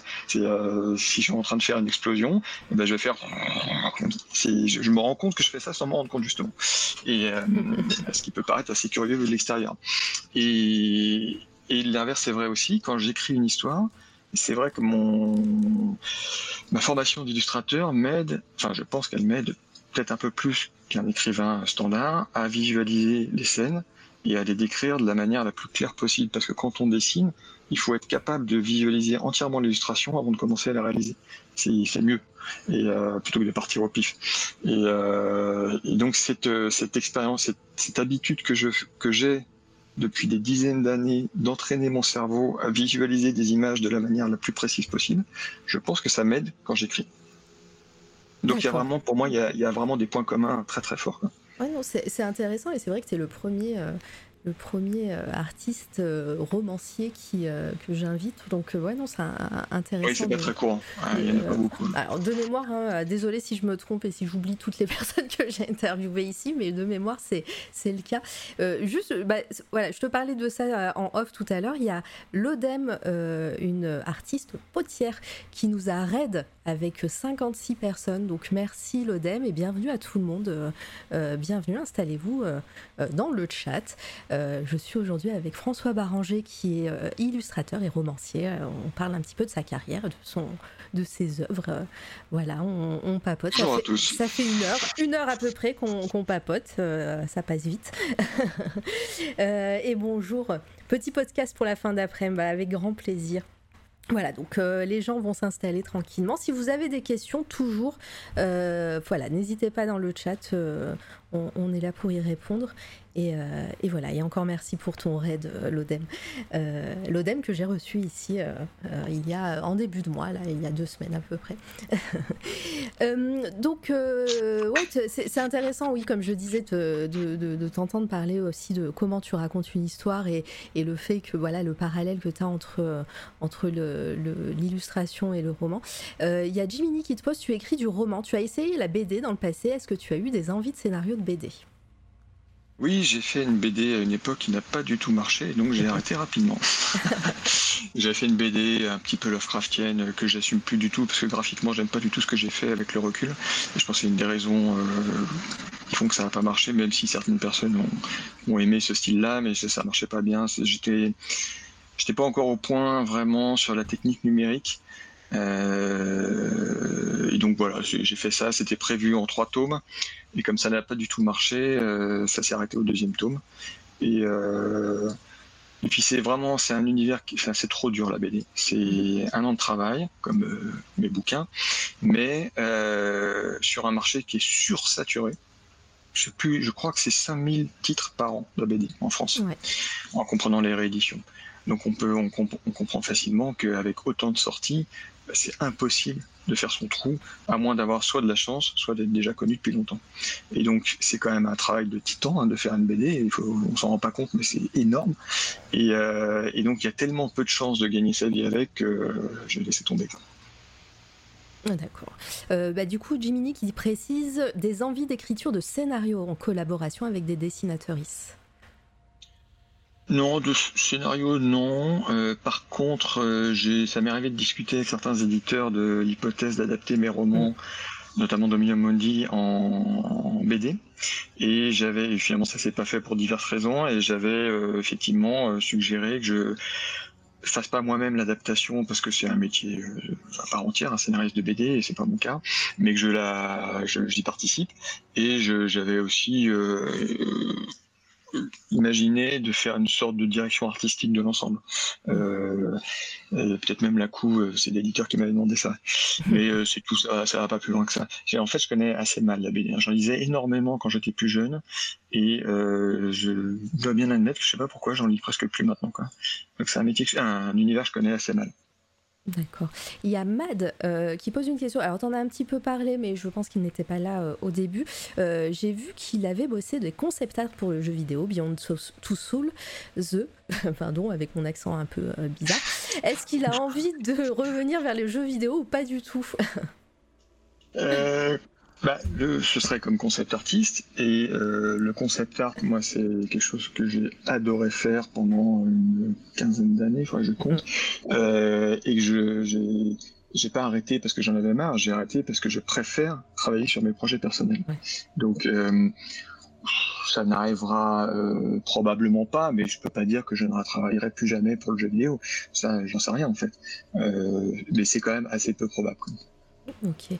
Euh, est-ce que dans tes projets euh, futurs, parce que là quand même, on, euh, mis à part les, romans où là tu travailles vraiment tes univers à toi, dans tes illustrations, tu, illustres ben, soit des concept art pour d'autres personnes et d'autres univers, soit ben, Lovecraft. Lovecraft. Est-ce que dans l'illustration, tu voudrais faire euh, quelque chose de personnel, une histoire, soit une histoire euh, racontée, pas forcément de la BD, hein, vraiment de, du roman illustré comme tu fais pour Lovecraft, ou, euh, ou est-ce que là tu pars sur d'autres projets? Ben oui, je peux, je, peux, te faire un scoop, parce que ah. j'en ai, je crois pas que j'en ai déjà parlé, mais j'aimerais bien effectivement qu'un jour un de mes livres illustrés soit une de mes histoires. Donc c'est un truc j'y réfléchis un petit peu. Alors ça n'est pas pour tout de suite hein, si je le fais, mais j'y réfléchis un peu. J'ai commencé à acheter des bases d'une histoire. Euh, euh, qui serait un truc un peu steampunk, Lovecraftien, je sais pas encore trop, euh, une espèce de, de, melting pot. En fait, l'idée, ce serait quoi? Ce serait de d'écrire le un prétexte aux images que j'ai le plus envie de faire. Donc de trouver une histoire qui me permette moi de, m'exprimer de manière visuelle de la manière la plus excitante possible pour moi, tout en faisant en sorte que quand même l'histoire soit sympa à lire. Que ce soit, ça se voit pas trop que c'est un prétexte. Donc c'est un truc que je vais développer, euh, qui est pas pour tout de suite, euh, mais que oui, à un moment, je pense que je vais me lancer euh, là-dedans. Ah, intéressant. Bon, restons branchés. le problème, c'est que c'est toujours le même. C'est un livre, c'est une économie il faut que cette économie soit cohérente pour qu'on puisse gagner sa vie correctement. Et donc du coup, c'est par exemple ce que je disais tout à l'heure sur les romans. Un roman, ça va me prendre allez, un an et demi, deux ans à écrire. Mm. Ce que je gagne avec les romans, vu ce que je vends, c'est anecdotique. Si je faisais que ça, je serais SDF. Donc c'est pas possible. Les, les, livres illustrés de Lovecraft euh, marchent très très bien. J'espère grâce aux images, mais aussi parce qu'il y a marqué Lovecraft dessus. C'est-à-dire que c'est clair, on va pas se cacher derrière son petit doigt. Euh, au début, en tout cas, ce qui attire les gens, c'est évidemment la couverture et puis c'est le nom de Lovecraft. Bon, pour ceux, pour les gros fans, quoi. Et, euh, et donc c'est vrai que pendant longtemps, j'avais envie de faire une, une, histoire de mon cru illustrée par moi-même, tout en me disant, là pour le coup, le nom de Baranger, c'est pas suffisant pour faire bon. Donc si c'est pour passer un an à faire un livre et que j'en vende 500, euh, ce sera pas rentable et donc euh, il va y avoir un problème. Et, euh, mais c'est vrai que maintenant que notamment les Lovecraft illustrés m'ont donné une certaine exposition, l'idée quand même ressurgit quoi. je me dis peut-être que ce serait jouable de passer un an sur un livre et après d'espérer en vendre suffisamment pour que ce soit rentable. Quoi. On va, rester branché, on va, regarder ça avec attention. Euh, moi, en tout cas, ça m'intéresse grandement, j'ai hâte. Euh, au niveau de, pareil, euh, j'aimerais bien qu'on vienne. Là, je regarde, je vais montrer une photo de toi avec une de tes œuvres. au niveau des, expositions, je sais que tu, que il y a French Paper qui vend, qui vendent tes œuvres sur Lovecraft. Est-ce que faire, ils ont exposé aussi tes œuvres, je pense, à leur galerie? Oui, bien sûr. Ah et euh, on a fait une soirée de lancement pour les Montagnes hallucinées 2, ou euh, deuxième tome, où euh, effectivement on avait exposé plein de plein d'originaux pour le coup, les fameuses peintures que je refais après, des sculptures aussi parce que je fais des sculptures des fois pour chercher des idées, notamment sur les créatures, ah. et et les affiches qui vendent, des affiches qui sont numérotées, signées, qui vendent de même quoi. Et on refera sûrement ça à la fin de l'année, une fois vers octobre, je pense, pour la sortie de l'abomination de Dunwich. Mais je l'annoncerai sur les réseaux sociaux. Oui, euh, on partagera. D'ailleurs, sur euh, quand vous tapez euh, point d'exclamation François, il y a le, le lien de, de, French Paper avec leur boutique et les, et les, et les prints qu'ils vendent, voilà, des affiches qu'ils vendent. vous pourrez aller y faire un tour. Euh, c'est trop cool. Et euh, oui, oui. Et euh, je sais plus. Si, pardon, j'ai perdu le fil de ma phrase, mais ça va me revenir. Elles sont trop cool ces affiches. J'en ai une au mur derrière moi, très rafraîchissant. Sisyphe qui dit ça. tu vois. C'est laquelle, Sisyphe? C'est la, laquelle? Dis-nous. Tout. Euh, pardon, je, je, perds le, fil un petit peu. Euh, j'ai, ah oui. Ouais, j'ai, perdu, mais euh, en plus je fais deux trucs en même temps et je vois le chat aussi. si au niveau de tes projets, bah, c'est parfait. Regarde, j'ai vu l'image ici. on n'a on pas parlé d'un dernier, de ton dernier roman. et sans pas compter celui que tu es en train d'écrire, hein, mais ton dernier roman qui est sorti encore chez Critique, donc tu es assez fidèle à ta, à ta maison d'édition première. bah en fait, ça correspondait bien à leur ligne, à leur ligne éditoriale. Pardon. Ouais, et du coup, euh, est-ce que. Bah, désolé, je vais encore te demander le, de, de, de, un peu résumer euh, sans, voilà, sans, sans évidemment spoiler si tu veux bien te reprêter à l'exercice. Et, euh, et, pareil, nous, nous parler un petit peu de, la genèse de ce projet parce que voilà, tu nous as, tu nous as parlé de Dominium Mundi qui, qui était voilà, au, au début un passe-temps du dimanche, mais là, voilà, tu, là maintenant, tu es, es, rentré dans le monde de, du roman. Comment comment t'es venu bah, En fait, entre temps, bah, déjà entre temps, il y a eu l'effet domino. Oui, c'est vrai, on en a pas parlé. Euh, ouais, je t'en dis deux mots. En mm. gros, l'effet domino, je le pitchais. Alors là, je vais faire très court.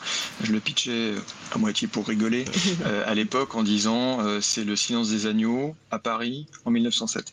Ah, Donc c'est un, un, thriller historique euh, c'est un thriller de type euh, serial killer, hein. c'est un genre à part entière. Et euh, moi j'adore les serial killers, je trouve ça, ça m'éclate au cinéma.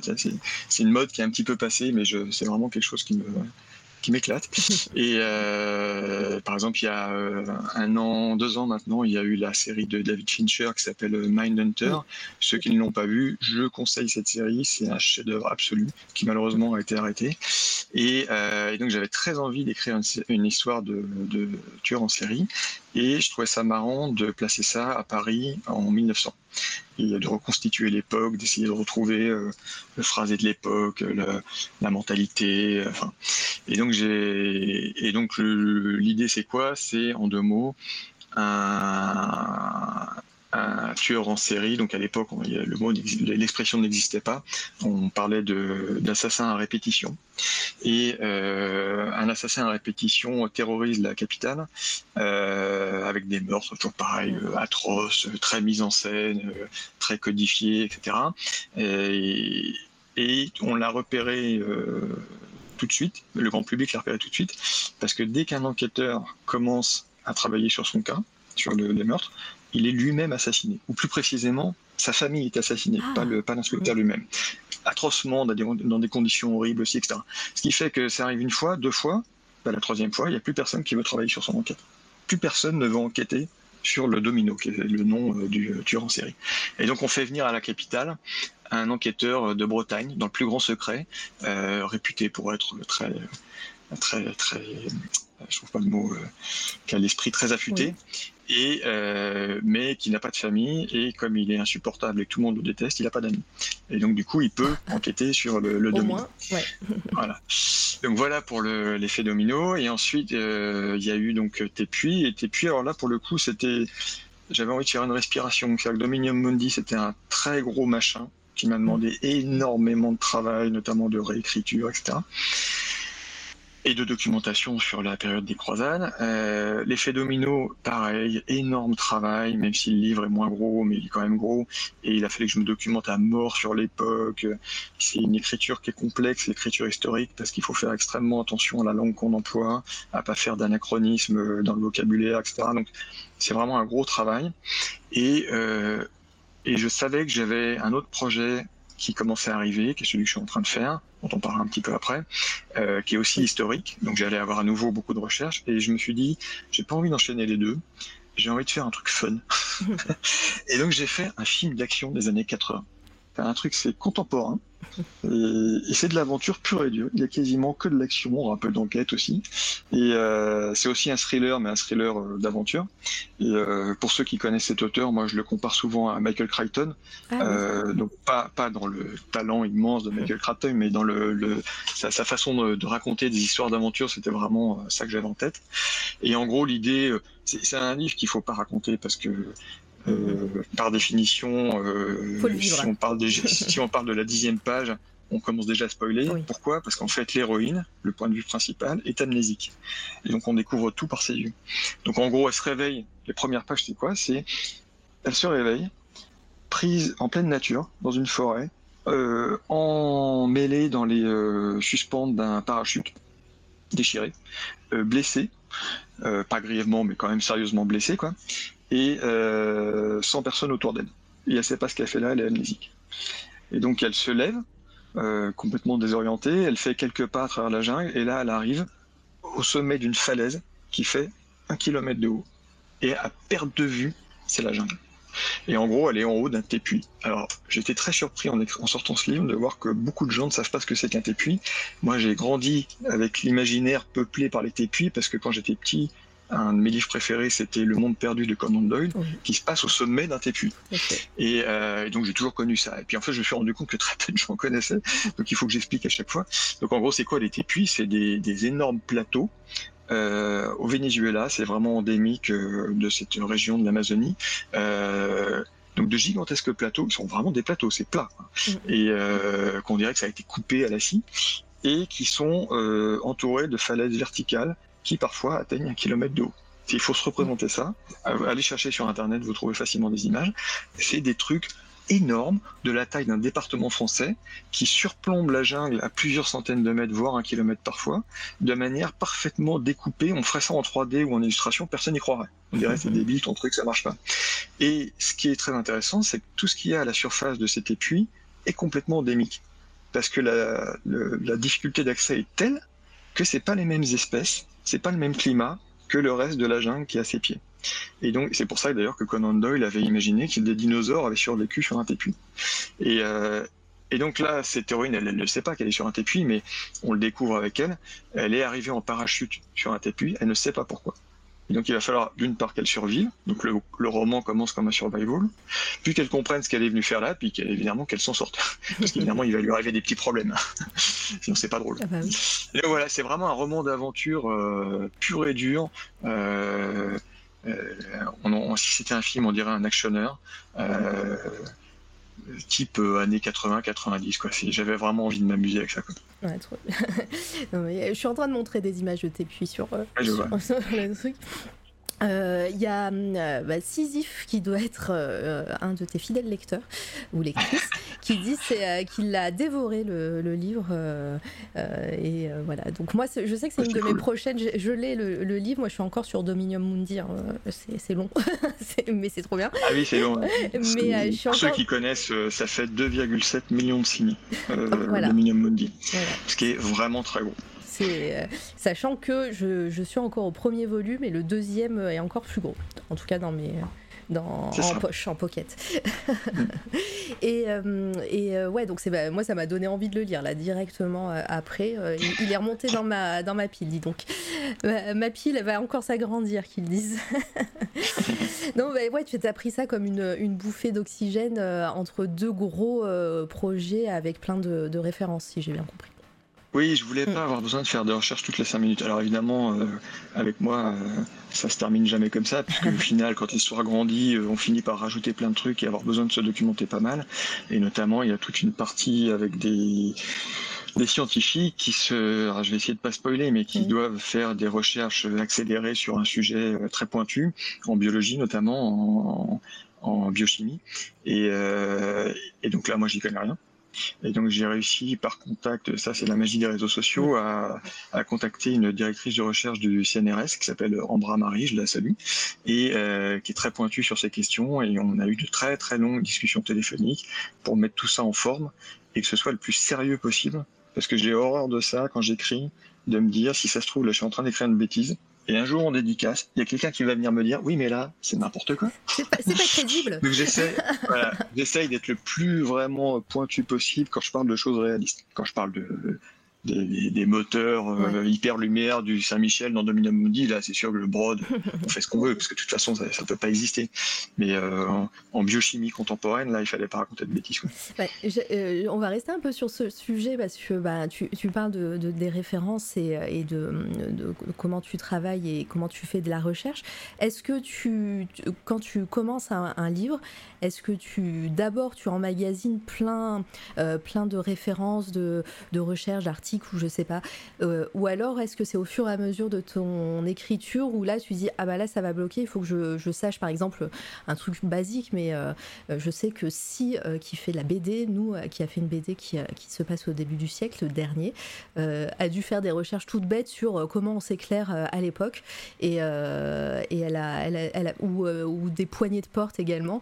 Et elle a dû faire des recherches voilà de voir comment comment c'était à l'époque. Et, et, et ça euh, pendant, pendant son écriture. Est-ce que toi, c'est pareil?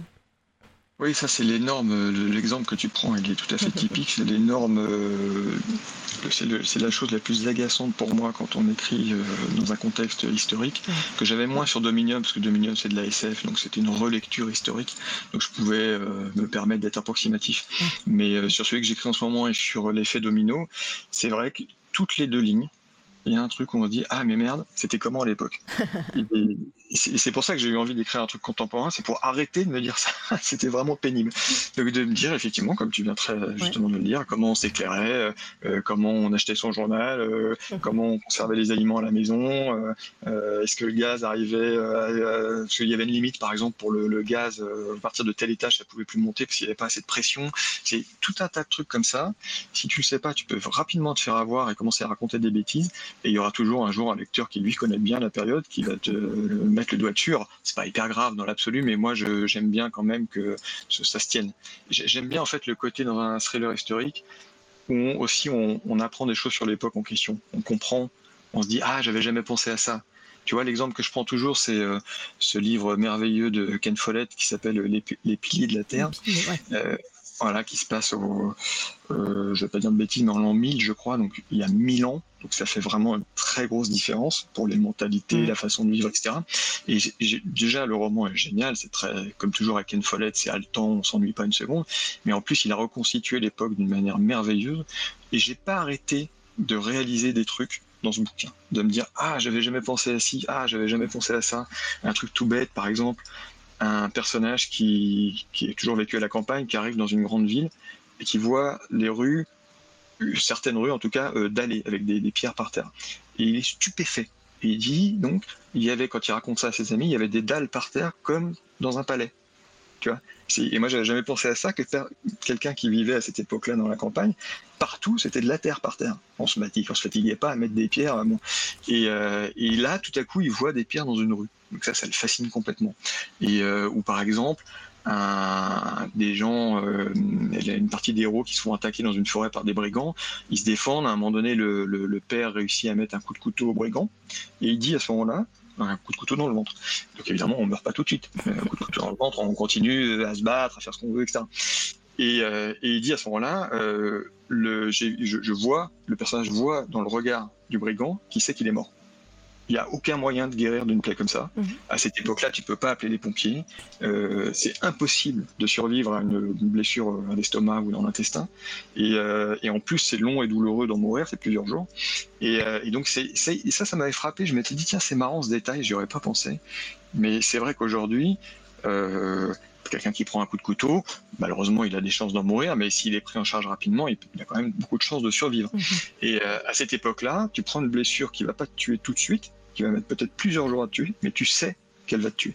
Tu sais que c'est déjà fini. Il n'y a aucun moyen de survivre. Et ça, tu vois, des trucs comme ça, je trouve que c'est vachement intéressant. J'avais envie de reproduire ça dans l'effet domino, euh, que souvent on se dise, ah tiens, pourtant c'est moins lointain, mais mhm. déjà en 1900, le monde était très différent d'aujourd'hui, quoi. Et euh, et que régulièrement les lecteurs puissent se dire ah tiens j'avais jamais pensé si j'avais jamais pensé à ça sans que ça empiète sur l'histoire bien sûr hein, mais tant qu'à faire je trouvais ça amusant quoi Et donc voilà, je ne sais plus quelle était ta question. il n'y en avait pas forcément. Tu as répondu. Enfin, c'était sur les recherches, mais. Euh, oui, les recherches. Bah, les recherches c'est très simple. C'est en fait à tous les stades de l'écriture. C'est quand je commence à avoir une idée qui me paraît intéressante pour faire un roman, je commence déjà à me documenter pendant que je suis en train d'écrire les premiers jets, euh, la, première structure, le squelette, j'appelle ça, du roman, bah, je vois à peu près de quoi je vais avoir besoin, donc je continue à me documenter. Et après, pendant l'écriture, bah, euh, comme je te le disais, toutes les cinq minutes, tu dis ah tiens, c'était comme ça, c'était comme ci. Donc là, c'est quoi? C'est Internet. Tu vas sur Wikipédia ou sur Google et tu cherches toutes les infos possibles et imaginables. En général, tu les trouves. Parfois, malheureusement, tu les trouves pas. Et dans ces cas-là, qu'est-ce que je fais? Ben, Je vais poser la question sur Facebook. Est-ce que quelqu'un connaît ce sujet? Pourrait me renseigner sur tel sujet Mais il y a Sisyphe qui dit on voit même passer des demandes de traduction de Monsieur Baranger sur Facebook pour être sûr du sens voilà, de récemment, j'ai fait ça. absolument. Euh, alors, il dit euh, j'ai l'impression que vous parlez de Monsieur Chatham avec toutes ses recherches euh, sur le 19e pour ses romans. Alors, oui, j'avais entendu ça aussi, son interview où il parlait de ça, mais, mais là, je veux parler ah, euh, du, ouais, d'une autre interview que j'ai faite moi euh, l'année dernière, enfin même il y a deux ans, euh, de, d'une de Si Cyrielle qui, qui fait de la BD et qui avait écrit et dessiné Radium Girl et qui avait fait aussi plein de recherches comme ça et elle nous expliquait un peu ses difficultés. Euh, question, euh, Monsieur Baranger, entre Cthulhu et l'écriture des romans, euh, vous êtes rôliste ou pas? Ah bah, tu as, déjà répondu, mais je te laisse refaire une réponse. Je ne suis plus rôliste, plus rôliste de faute de temps d'y jouer, mais, mais je l'ai été quand j'étais ado. On t'a jamais demandé, on n'est jamais venu vers toi pour écrire du scénario de jeu de rôle ou autre ou autre média Non, euh, il y a une boîte de jeux de rôle française, mais je sais plus laquelle, qui m'avait contacté pour adapter Dominion en jeu de rôle. Oui. Et puis, euh, il devait me rappeler quelques mois après, puis ils m'ont jamais rappelé. Je ne sais pas. Des fois, la vie. Je ne sais pas euh, pourquoi ils ont changé d'avis, mais ils ont changé d'avis oh. apparemment. la vie, peut-être le Covid aussi. Euh, oui, oui, oui, Voilà. quels sont tes. On, arrive presque à l'heure et demie de. Enfin, même plus que d'interview, mais quels sont tes projets bah, autres que l'illustration Tu nous as parlé de, de l'affaire de Dunwich. Mais, mais L'abomination de Dunwich, sort en voilà. octobre prochain. Ah et, euh, et, au niveau des romans, on t'a dit qu'on on en parlerait un petit peu du roman que tu es en train d'écrire, alors sans spoiler tout ce que tu peux dire. Vais... c'est très compliqué de. En gros, alors déjà, ce sera une série. Euh, plutôt, on va dire que c'est de la dark fantasy. Ah. Euh, je suis pas un grand spécialiste de la fantasy, parce à vrai dire, j'en lis pas énormément, mais j'aime beaucoup l'univers. Et ce sera en quatre tomes en tout cas pour le premier cycle. Euh, je suis pas sûr qu'il y aura d'autres cycles, même si je commence au fur et à mesure de l'écriture déjà à me dire que tiens, il y aurait peut-être des développements intéressants. Mais si je trouve pas quelque chose de vraiment intéressant, je, je m'en tiendrai à un seul cycle. Donc quatre tomes. Euh, et comme je suis très organisé, euh, ça va sûrement sortir à six mois d'intervalle. Donc je vais sortir le premier tome début d'année prochaine, quelque chose comme mars 2023, je pense. Et après, si j'ai réussi mon coup, ça devrait s'intercaler tous les six mois puisqu'en fait j'ai déjà écrit les deux premiers en entier. Ah. Je suis en train d'écrire le troisième. Et le temps que les trois premiers sortent, je devrais avoir le temps de terminer le quatrième. c'est pour ça aussi que je mets très longtemps entre chaque roman qu'il se passe pas grand chose. Euh, c'est parce que euh, soit les livres sont très longs, soit j'attends vraiment d'avoir euh, travaillé le truc le plus possible. Quoi.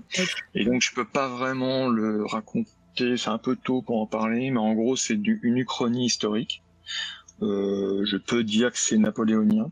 Mm. Donc, c'est une espèce de revisitation euh, de la fin du règne de Napoléon, mais euh, vu sous un angle, comment dire ça sans spoiler, avec beaucoup de sorcellerie. Voilà. Et donc, ce sera un roman choral avec une tripotée de personnages. Il y a, euh, je crois, 16 personnages principaux et euh, énormément de points de vue différents. Euh, structurellement, c'est dans l'esprit d'un Game of Thrones. Ça n'a aucun rapport avec Game of Thrones, mais c'est ce genre de, de, structure où on suit plein de personnages très très différents. Au début, sans voir le lien, et qui petit à petit, au fur et à mesure de la construction de la trame de l'intrigue, euh, commencent à se croiser et à interagir les uns les autres. Ok, bah, plein de mystères. Mais... Non, mais euh, c'est intéressant, plein de mystères. Au moins, vous savez euh, dans, le, dans le chat. Euh, fun fact Maxime Chatham, qui fait des recherches pour ses romans, notamment dans les domaines policiers historiques, est aussi rôliste et il affectionne l'univers HP Lovecraft. Oui, ah oui, il affectionne tellement l'univers de Lovecraft qu'il m'a fait une préface pour la, le deuxième tome, La montagne hallucinée. le premier, qu'est-ce que je raconte? Le premier ou le deuxième? Bah Attends, j'ai le premier, sous le, premier, le premier, le premier sous la main, oui, c'est bien ça. Il n'y a pas de préface sur le deuxième, je, dis n'importe quoi. Ah, c'est bien ça. oui, c'est lui qui m'a fait la préface, très gentiment. Et donc l'appel de Cthulhu, on en parlait en off, c'est euh, l'Itena qui est là, en plus euh, c'est John Ho.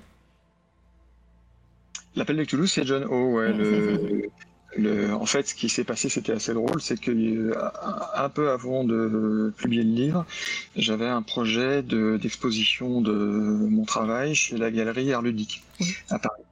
Et malheureusement, qui a, qui a, dû fermer entre temps, il n'y a plus que le musée, donc finalement le, l'exposition s'est pas faite, mais au moment où on discutait de tout ça et on commençait à élaborer le projet, je leur expliquais donc le, projet de, de de l'appel de Cthulhu en leur disant euh, j'essaye de faire avec Lovecraft ce que John Howe a fait à son époque avec euh, Tolkien, c'est-à-dire de sortir Lovecraft de, du monde exclusif du jeu de rôle, mmh. avec le style d'illustration très euh, euh, on va dire très euh, clinquante du jeu de rôle, hein, où c'est fait, il faut que ça claque un peu, quoi. Il faut que ce soit très spectaculaire, qu'il y ait de l'action, euh, des monstres qui hurlent avec, qui ouvrent des gueules gigantesques avec des dents partout et des couleurs très fortes. moi, c'est pas ce que j'avais envie de voir sur Lovecraft. Moi, j'avais envie de voir quelque chose de très sobre, très cinématographique. En gros, je dis toujours, moi, ce que j'aimerais, c'est voir un film de l'appel de Cthulhu réalisé par Ridley Scott, pour ceux à qui ça parle. C'est vraiment un type d'image très dans les clairs obscurs, euh, désaturé, beaucoup d'atmosphère, dans le, la pénombre, etc. Pas du tout l'univers jeu de rôle. Et donc il me semblait que c'est ce qu'avait fait à une certaine époque John Howe et Alan Lee euh, avec Tolkien. Tolkien qui était euh, en gros dans le visuellement qui était cantonné à l'univers Donjons et Dragons euh, visuellement je parle hein. et mm-hmm. euh, eux ils viennent et ils font des illustrations beaucoup plus élégantes euh, même avec Alan Lee des illustrations qui ressemblent presque à des illustrations médiévales euh, qu'on faisait autrefois et euh, du coup on voit Tolkien complètement différemment on comprend que c'est un auteur qui peut être pris au sérieux. Et donc c'est ce que je leur disais à Arlody, je leur disais, moi c'est ce que j'essaie de faire avec Lovecraft, euh, de, de, de, faire le même travail de, de, relecture visuelle que John Howe avec euh, Tolkien. Et ils me disent, bah, ça tombe bien, on fait une expo avec lui, il sera là un jour. Si tu veux, on te le présente. Bah tiens, allons-y. Et donc je rencontre John Howe au moment du vernissage de l'expo, qui heureusement parle parfaitement français parce que moi je parle pas du tout anglais, et euh, ultra gentil, très aimable, et euh, qui aime beaucoup ce que je lui montre, qui flash sur les images, et, euh, qui en plus s'avère être un, un, énorme spécialiste de Lovecraft et de tous ces auteurs. Euh, euh, qui tournent autour de lui. Je parle pas tellement des continuateurs, mais des, des, des précurseurs, euh, ceux qui étaient juste avant lui. Et, euh, et donc on, on échange comme ça pendant un certain temps. Puis au bout d'un moment, il est temps de partir et je, je vais pour quitter l'expo et le, le, le, le patron d'art ludique me rattrape par la manche. Il me dit mais tu lui as demandé de te faire une préface? Je lui dis bah non. Bah vas-y demande-lui. Je suis sûr qu'il sera d'accord. Je dis bah tiens bah. et ensuite il accepte spontanément, euh, immédiatement, de manière très très gentille, euh, de faire la préface. Et c'est comme ça que je me retrouve avec une préface de John O sur ce projet que j'avais présenté à tous les éditeurs en leur disant j'essaye de faire du John Ho. Super anecdote, mais ouais, non, c'est. Euh, C'est trop bien. Et puis comme quoi, hein, les concours de circonstances, le hasard fait que bah, euh, c'est trop chouette. D'ailleurs, euh, tu, tu, parles un peu de Tolkien euh, et de ce que, ce que, ce que tu as aimé dans, dans l'univers de Alan Lee et, John Ho. Est-ce qu'il y a d'autres œuvres? Alors j'ai bien compris que là, tu étais sur ton roman et, et que pour l'instant, c'est peut-être pas prévu, mais est-ce qu'il y a eu des œuvres, peut-être en rêve, hein, que tu aimerais illustrer? Euh, J'y ai beaucoup réfléchi et justement c'est parce que j'en ai pas trouvé que j'ai fini par me dire que j'allais écrire moi une histoire. en fait, euh, le problème c'est que moi j'ai un registre euh, qui est limité, mm. euh, un peu comme tous les artistes. Mais il y en a certains qui le sont plus ou moins. Moi, je suis assez limité. Il y a des choses dans lesquelles je suis pas bon, et ça sert à rien que j'essaie de les faire. Je, j'en sortirai rien de passionnant.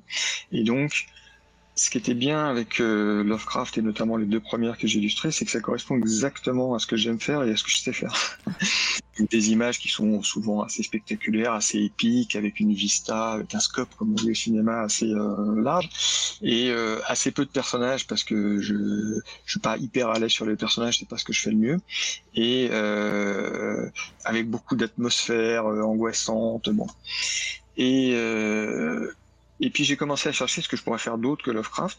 Et à chaque fois, il y a un truc qui va pas. À chaque fois, je me dis, oui, mais cette partie de l'histoire, elle serait super, mais telle autre, elle m'ennuie profondément, j'ai pas envie d'illustrer. Et j'ai fait des listes et des listes et j'ai rien trouvé. Vraiment rien. J'ai trouvé deux, trois trucs qui s'y prêteraient un petit mmh. peu, mais pas assez. Par exemple, j'avais réfléchi à Dr. Jekyll et Mr. Hyde de euh, Stevenson. Euh, mais bon, c'est c'était pas hyper emballant. J'ai parti dans l'idée de faire des prendre des grands classiques de la littérature humaine, euh, comme par exemple l'Iliade et l'Odyssée, euh, le Paradis perdu de Milton, des choses comme ça, des choses nobles, hein, comme on dit, ou le, ou l'anneau de, de, de, qui a été mis en musique par Wagner, le, Ring. Et euh, mais en fait, ça, ça colle jamais complètement. Tu as parlé de. pardon, as parlé de Conan Doyle euh, un peu avant. Oui, Conan Doyle, ça en fait partie. Conan Doyle, ça m'amuserait de, de, faire effectivement le monde perdu. Mais, euh, mais tu vois, par exemple, dessiner des dinosaures, je vois que ça va m'amuser pendant deux, trois images, mais après, j'en aurai marre. Ouais. Je sais pas pourquoi, c'est une question de feeling. C'est assez mystérieux. En fait, moi, je vais te dire un truc, ce qui m'éclate, c'est les cités perdues. Oui. C'est pour ça que j'adore ces deux premières nouvelles de Lovecraft mais les cités qui ont 100 euh, 000 ans, qui sont en ruine et perdues dans des coins, euh, des terrains incognita, euh, sous la glace ou dans le désert ou au milieu de la mer, j'ai ça, m'éclate, j'adore ça. Et, donc j'ai cherché vachement dans cette direction et d'autres choses à faire. Il y avait des choses intéressantes, mais rien de vraiment. Et en plus, il faut que le texte soit pas trop long, parce que sinon, tu vois, là c'est des nouvelles. Je peux pas faire ce format-là, je peux pas l'adapter à 20 minutes sous les mers. Par exemple, j'aimerais beaucoup illustrer Jules Verne. Mais là, pour le coup, je serais obligé de faire différemment.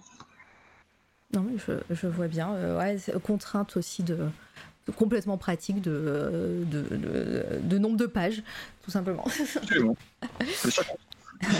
Il y a Sisyphe qui demande un mot et un retour sur ce déjeuner avec les lecteurs. Dis-nous en plus. Eh bien, en fait, c'est un truc que j'ai organisé. Euh, j'ai fait un essai pour la première fois il y a 2-3 semaines, euh, de faire un déjeuner rencontre euh, avec des lecteurs. en fait, ça vient du constat que quand je suis en dédicace, on peut pas vraiment parler avec les gens. On mm. peut échanger 5 minutes, mais très souvent, c'est des endroits très bruyants. Euh, toi, tu es assis à ta table et la personne est debout devant toi, donc tu es obligé de relever ta tête pendant que tu dessines, donc ça te finit un torticolis. et souvent, il y a des gens qui attendent, qui font la queue derrière, donc tu commences pas à raconter ta vie. Euh. Donc du coup, c'est pas très, c'est un peu frustrant pour moi parce que je vois bien qu'il y a des gens intéressants euh, à qui j'aimerais échanger, puis j'aimerais aussi avoir leur avis plus en détail sur ce que je fais. Et, euh, et du coup, j'ai fini par dire, mais si j'essaie de faire le contraire, je fais une rencontre sans dédicace, Bon, je signe quand même les livres pour le fun, hein, mais je fais pas de dessin dedans. Et euh, juste pour le coup, pour parler. Voilà, parler de tout et de rien. Donc c'est ce qu'on a fait et, euh, et c'est ce qui s'est passé. On a parlé euh, de euh, jeux de rôle, de jeux vidéo, de ciné, euh, de tout et n'importe quoi, et évidemment de ma façon de travailler. On m'a posé plein de questions et c'était super sympa et je le referai sûrement très rapidement. Vous étiez combien à peu près? Alors au début je me suis dit il faut pas qu'on soit trop bah oui. pour qu'on la parole circule à peu près, et pour que ce soit aussi facile de se retrouver dans un café, si on est 15, ça va être compliqué, donc j'avais limité à 7 personnes, avec moi ça faisait 8, Et euh, donc j'avais fixé la liste et pas de bol, il y en a deux qui sont décommandés la veille, euh, qui avaient des bonnes excuses. Et il y en a un troisième qui s'est trompé de jour. venu et qui m'a dit après Ah, je suis désolé, je crois que c'était la semaine prochaine. donc on a été cinq, mais, euh, mais c'était très bien parce que du coup on a pu parler très, très facilement. pas... Bon, bah, il faut guetter les, tes réseaux sociaux pour savoir quand est-ce que sera la deuxième, la deuxième rencontre. Ouais, sûrement courant juillet, je pense que je vais refaire ça ou plus tard à la rentrée. Quand euh, Est-ce que tu, euh, tu parles de dédicaces, etc. Est-ce que tu en as de, prévues là ou, ça sera que à ta prochaine sortie? Oui, j'en ai une dernière euh, avant un petit moment, qui sera, attends, je regarde, qui pas de bêtises, qui sera le 25, le samedi 25, au salon Saint-Maur en poche, ça s'appelle. C'est un salon spécialisé sur les livres de poche qui est à Saint-Maur en région parisienne. Et donc j'y serai le samedi 25. Euh, donc je vais y être avec mes romans. Je ne sais pas si le libraire sur place aura prévu des Lovecraft. J'espère que oui. Mais même si c'est pas le cas, si vous venez avec vos exemplaires de Lovecraft, je vous les dédicacerai de toute façon. Ok. Voilà, vous, vous, êtes au courant, les, euh, les, personnes en région parisienne, et sinon, un petit voyage en région parisienne, c'est dans, dans une semaine et demie à peu près. Après, il n'y aura plus rien, et je pense la prochaine. Euh, parce qu'en fait, les dédicaces, ça s'est vachement raréfié depuis le Covid. la prochaine rencontre de ce type-là, ce sera sûrement la soirée de lancement de l'abomination de Dunwich en octobre, qui se fera à French Pepper, à la galerie French Pepper. Euh, tu, participes peut-être aux Utopiales, je sais pas, à Nantes? Pas du tout, j'ai jamais été invité aux Utopiales. Ok, d'accord. bon, bah voilà. je suis souvent les Imaginales, mais les Utopiales, j'ai jamais fait. Mais ah c'est très euh, science-fiction, hein, les Utopiales. Oui, c'est vrai. Après. Ah, j'ai fait Dominium, ça pourrait suffire, mais. D'accord. Euh, si vous avez encore des questions dans le chat, euh, n'hésitez pas. Euh, on va arriver tout doucement à la fin de l'interview. Alors c'est vrai que je t'ai pas prévenu en off, mais en général, en fin d'interview, je demande aux, personnes invitées de, me dire un, coup de cœur artistique du moment. c'est le moment aussi de d'échanger avec le chat sur eux, leur coup de cœur, et, etc. Est-ce que toi, alors ça peut être tous les thèmes, hein, pas forcément ton ton ton univers toi, mais est-ce que en ce moment, tu as vu euh, un film, une série, euh, euh, un artiste dont tu aimerais nous parler un petit peu? Ça, c'est le truc, je suis toujours nul parce que je me souviens jamais sur le moment que J'aurais dû te prévenir avant. en livre, j'en ai pas parce que je lis presque plus de romans pour une raison simple, c'est que je passe ma vie à lire de la documentation pour mes romans. Et donc, je suis complètement largué en lecture. Je ne sais pas ce qui se fait en ce moment. en musique, j'écoute énormément de musique de film. Ouais. Et je pense que la dernière qui m'a vraiment scotché, c'est celle de Lorne Balfeu sur euh, His Dark Materials, ah, la série. Sur la série. la série, qui a fait un travail remarquable. Oui, pas le film.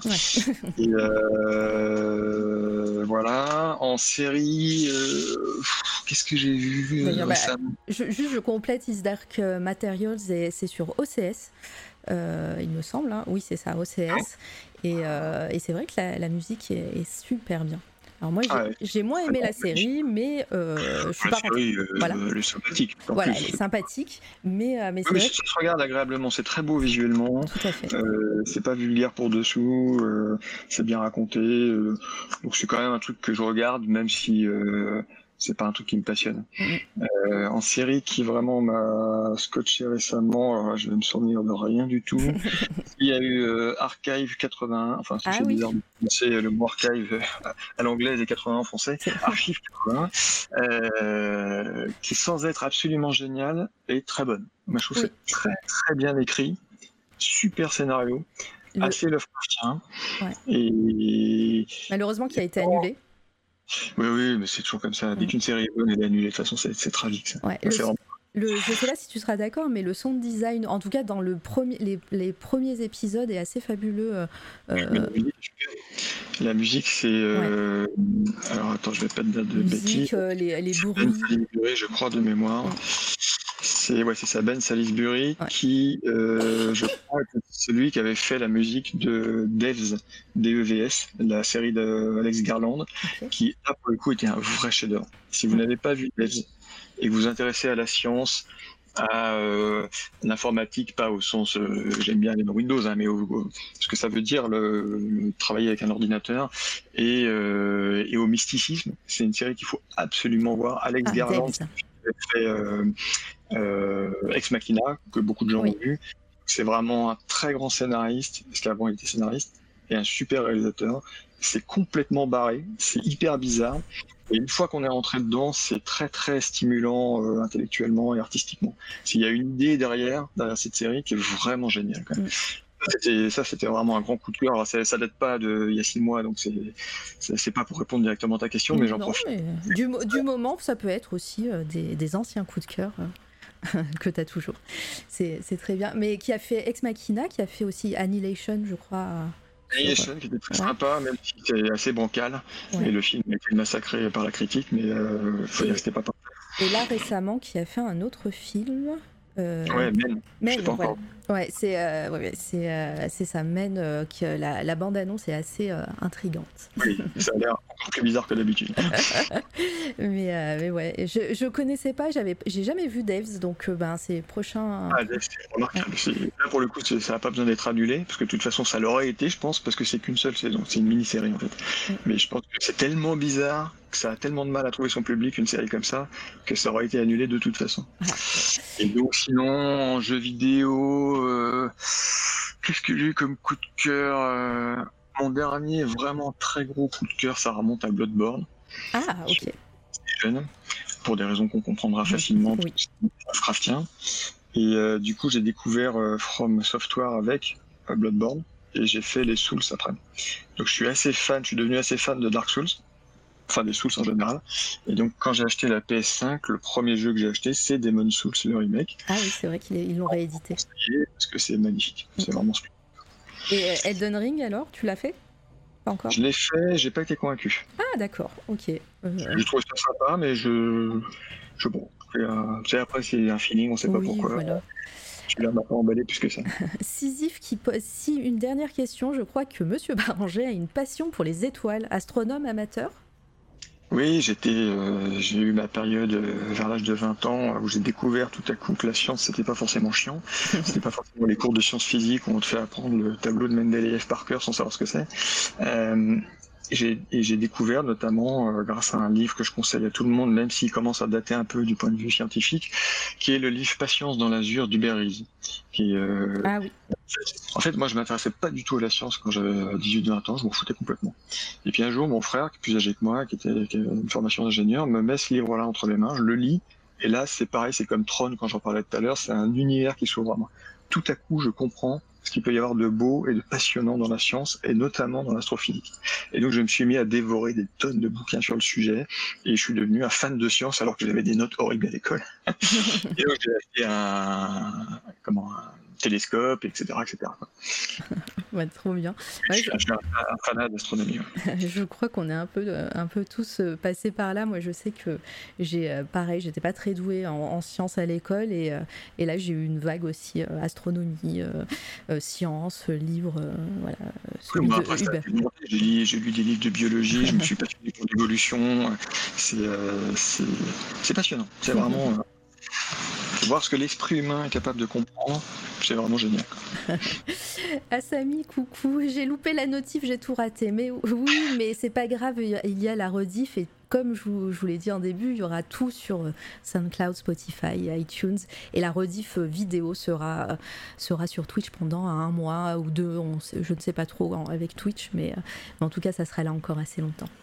Euh, bah, si vous n'avez plus de, questions dans le chat, euh, bah, je vais te remercier, euh, François, d'être venu. Ça, a été un plaisir un honneur. C'était. Euh... bah, en tout cas, si, voilà, ça, je te dis, ça fait quelques années moi que je, je suis ton, ton parcours euh, d'illustrateur et, et maintenant de romancier. Donc, euh, j'étais vraiment très contente quand tu as accepté euh, l'interview. J'ai un peu envoyé le message comme une bouteille à la mer. Tu as répondu très rapidement.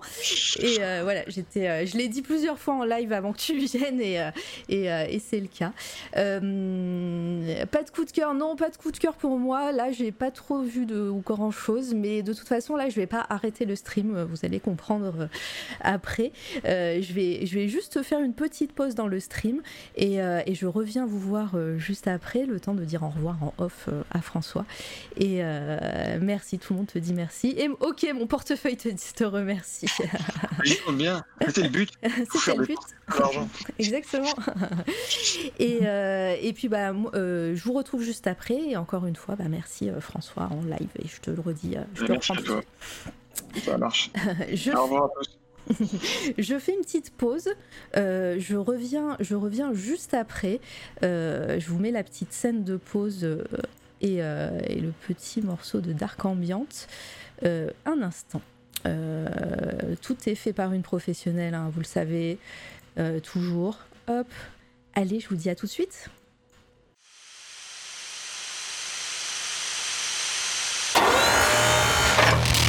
C'est toi, la radio.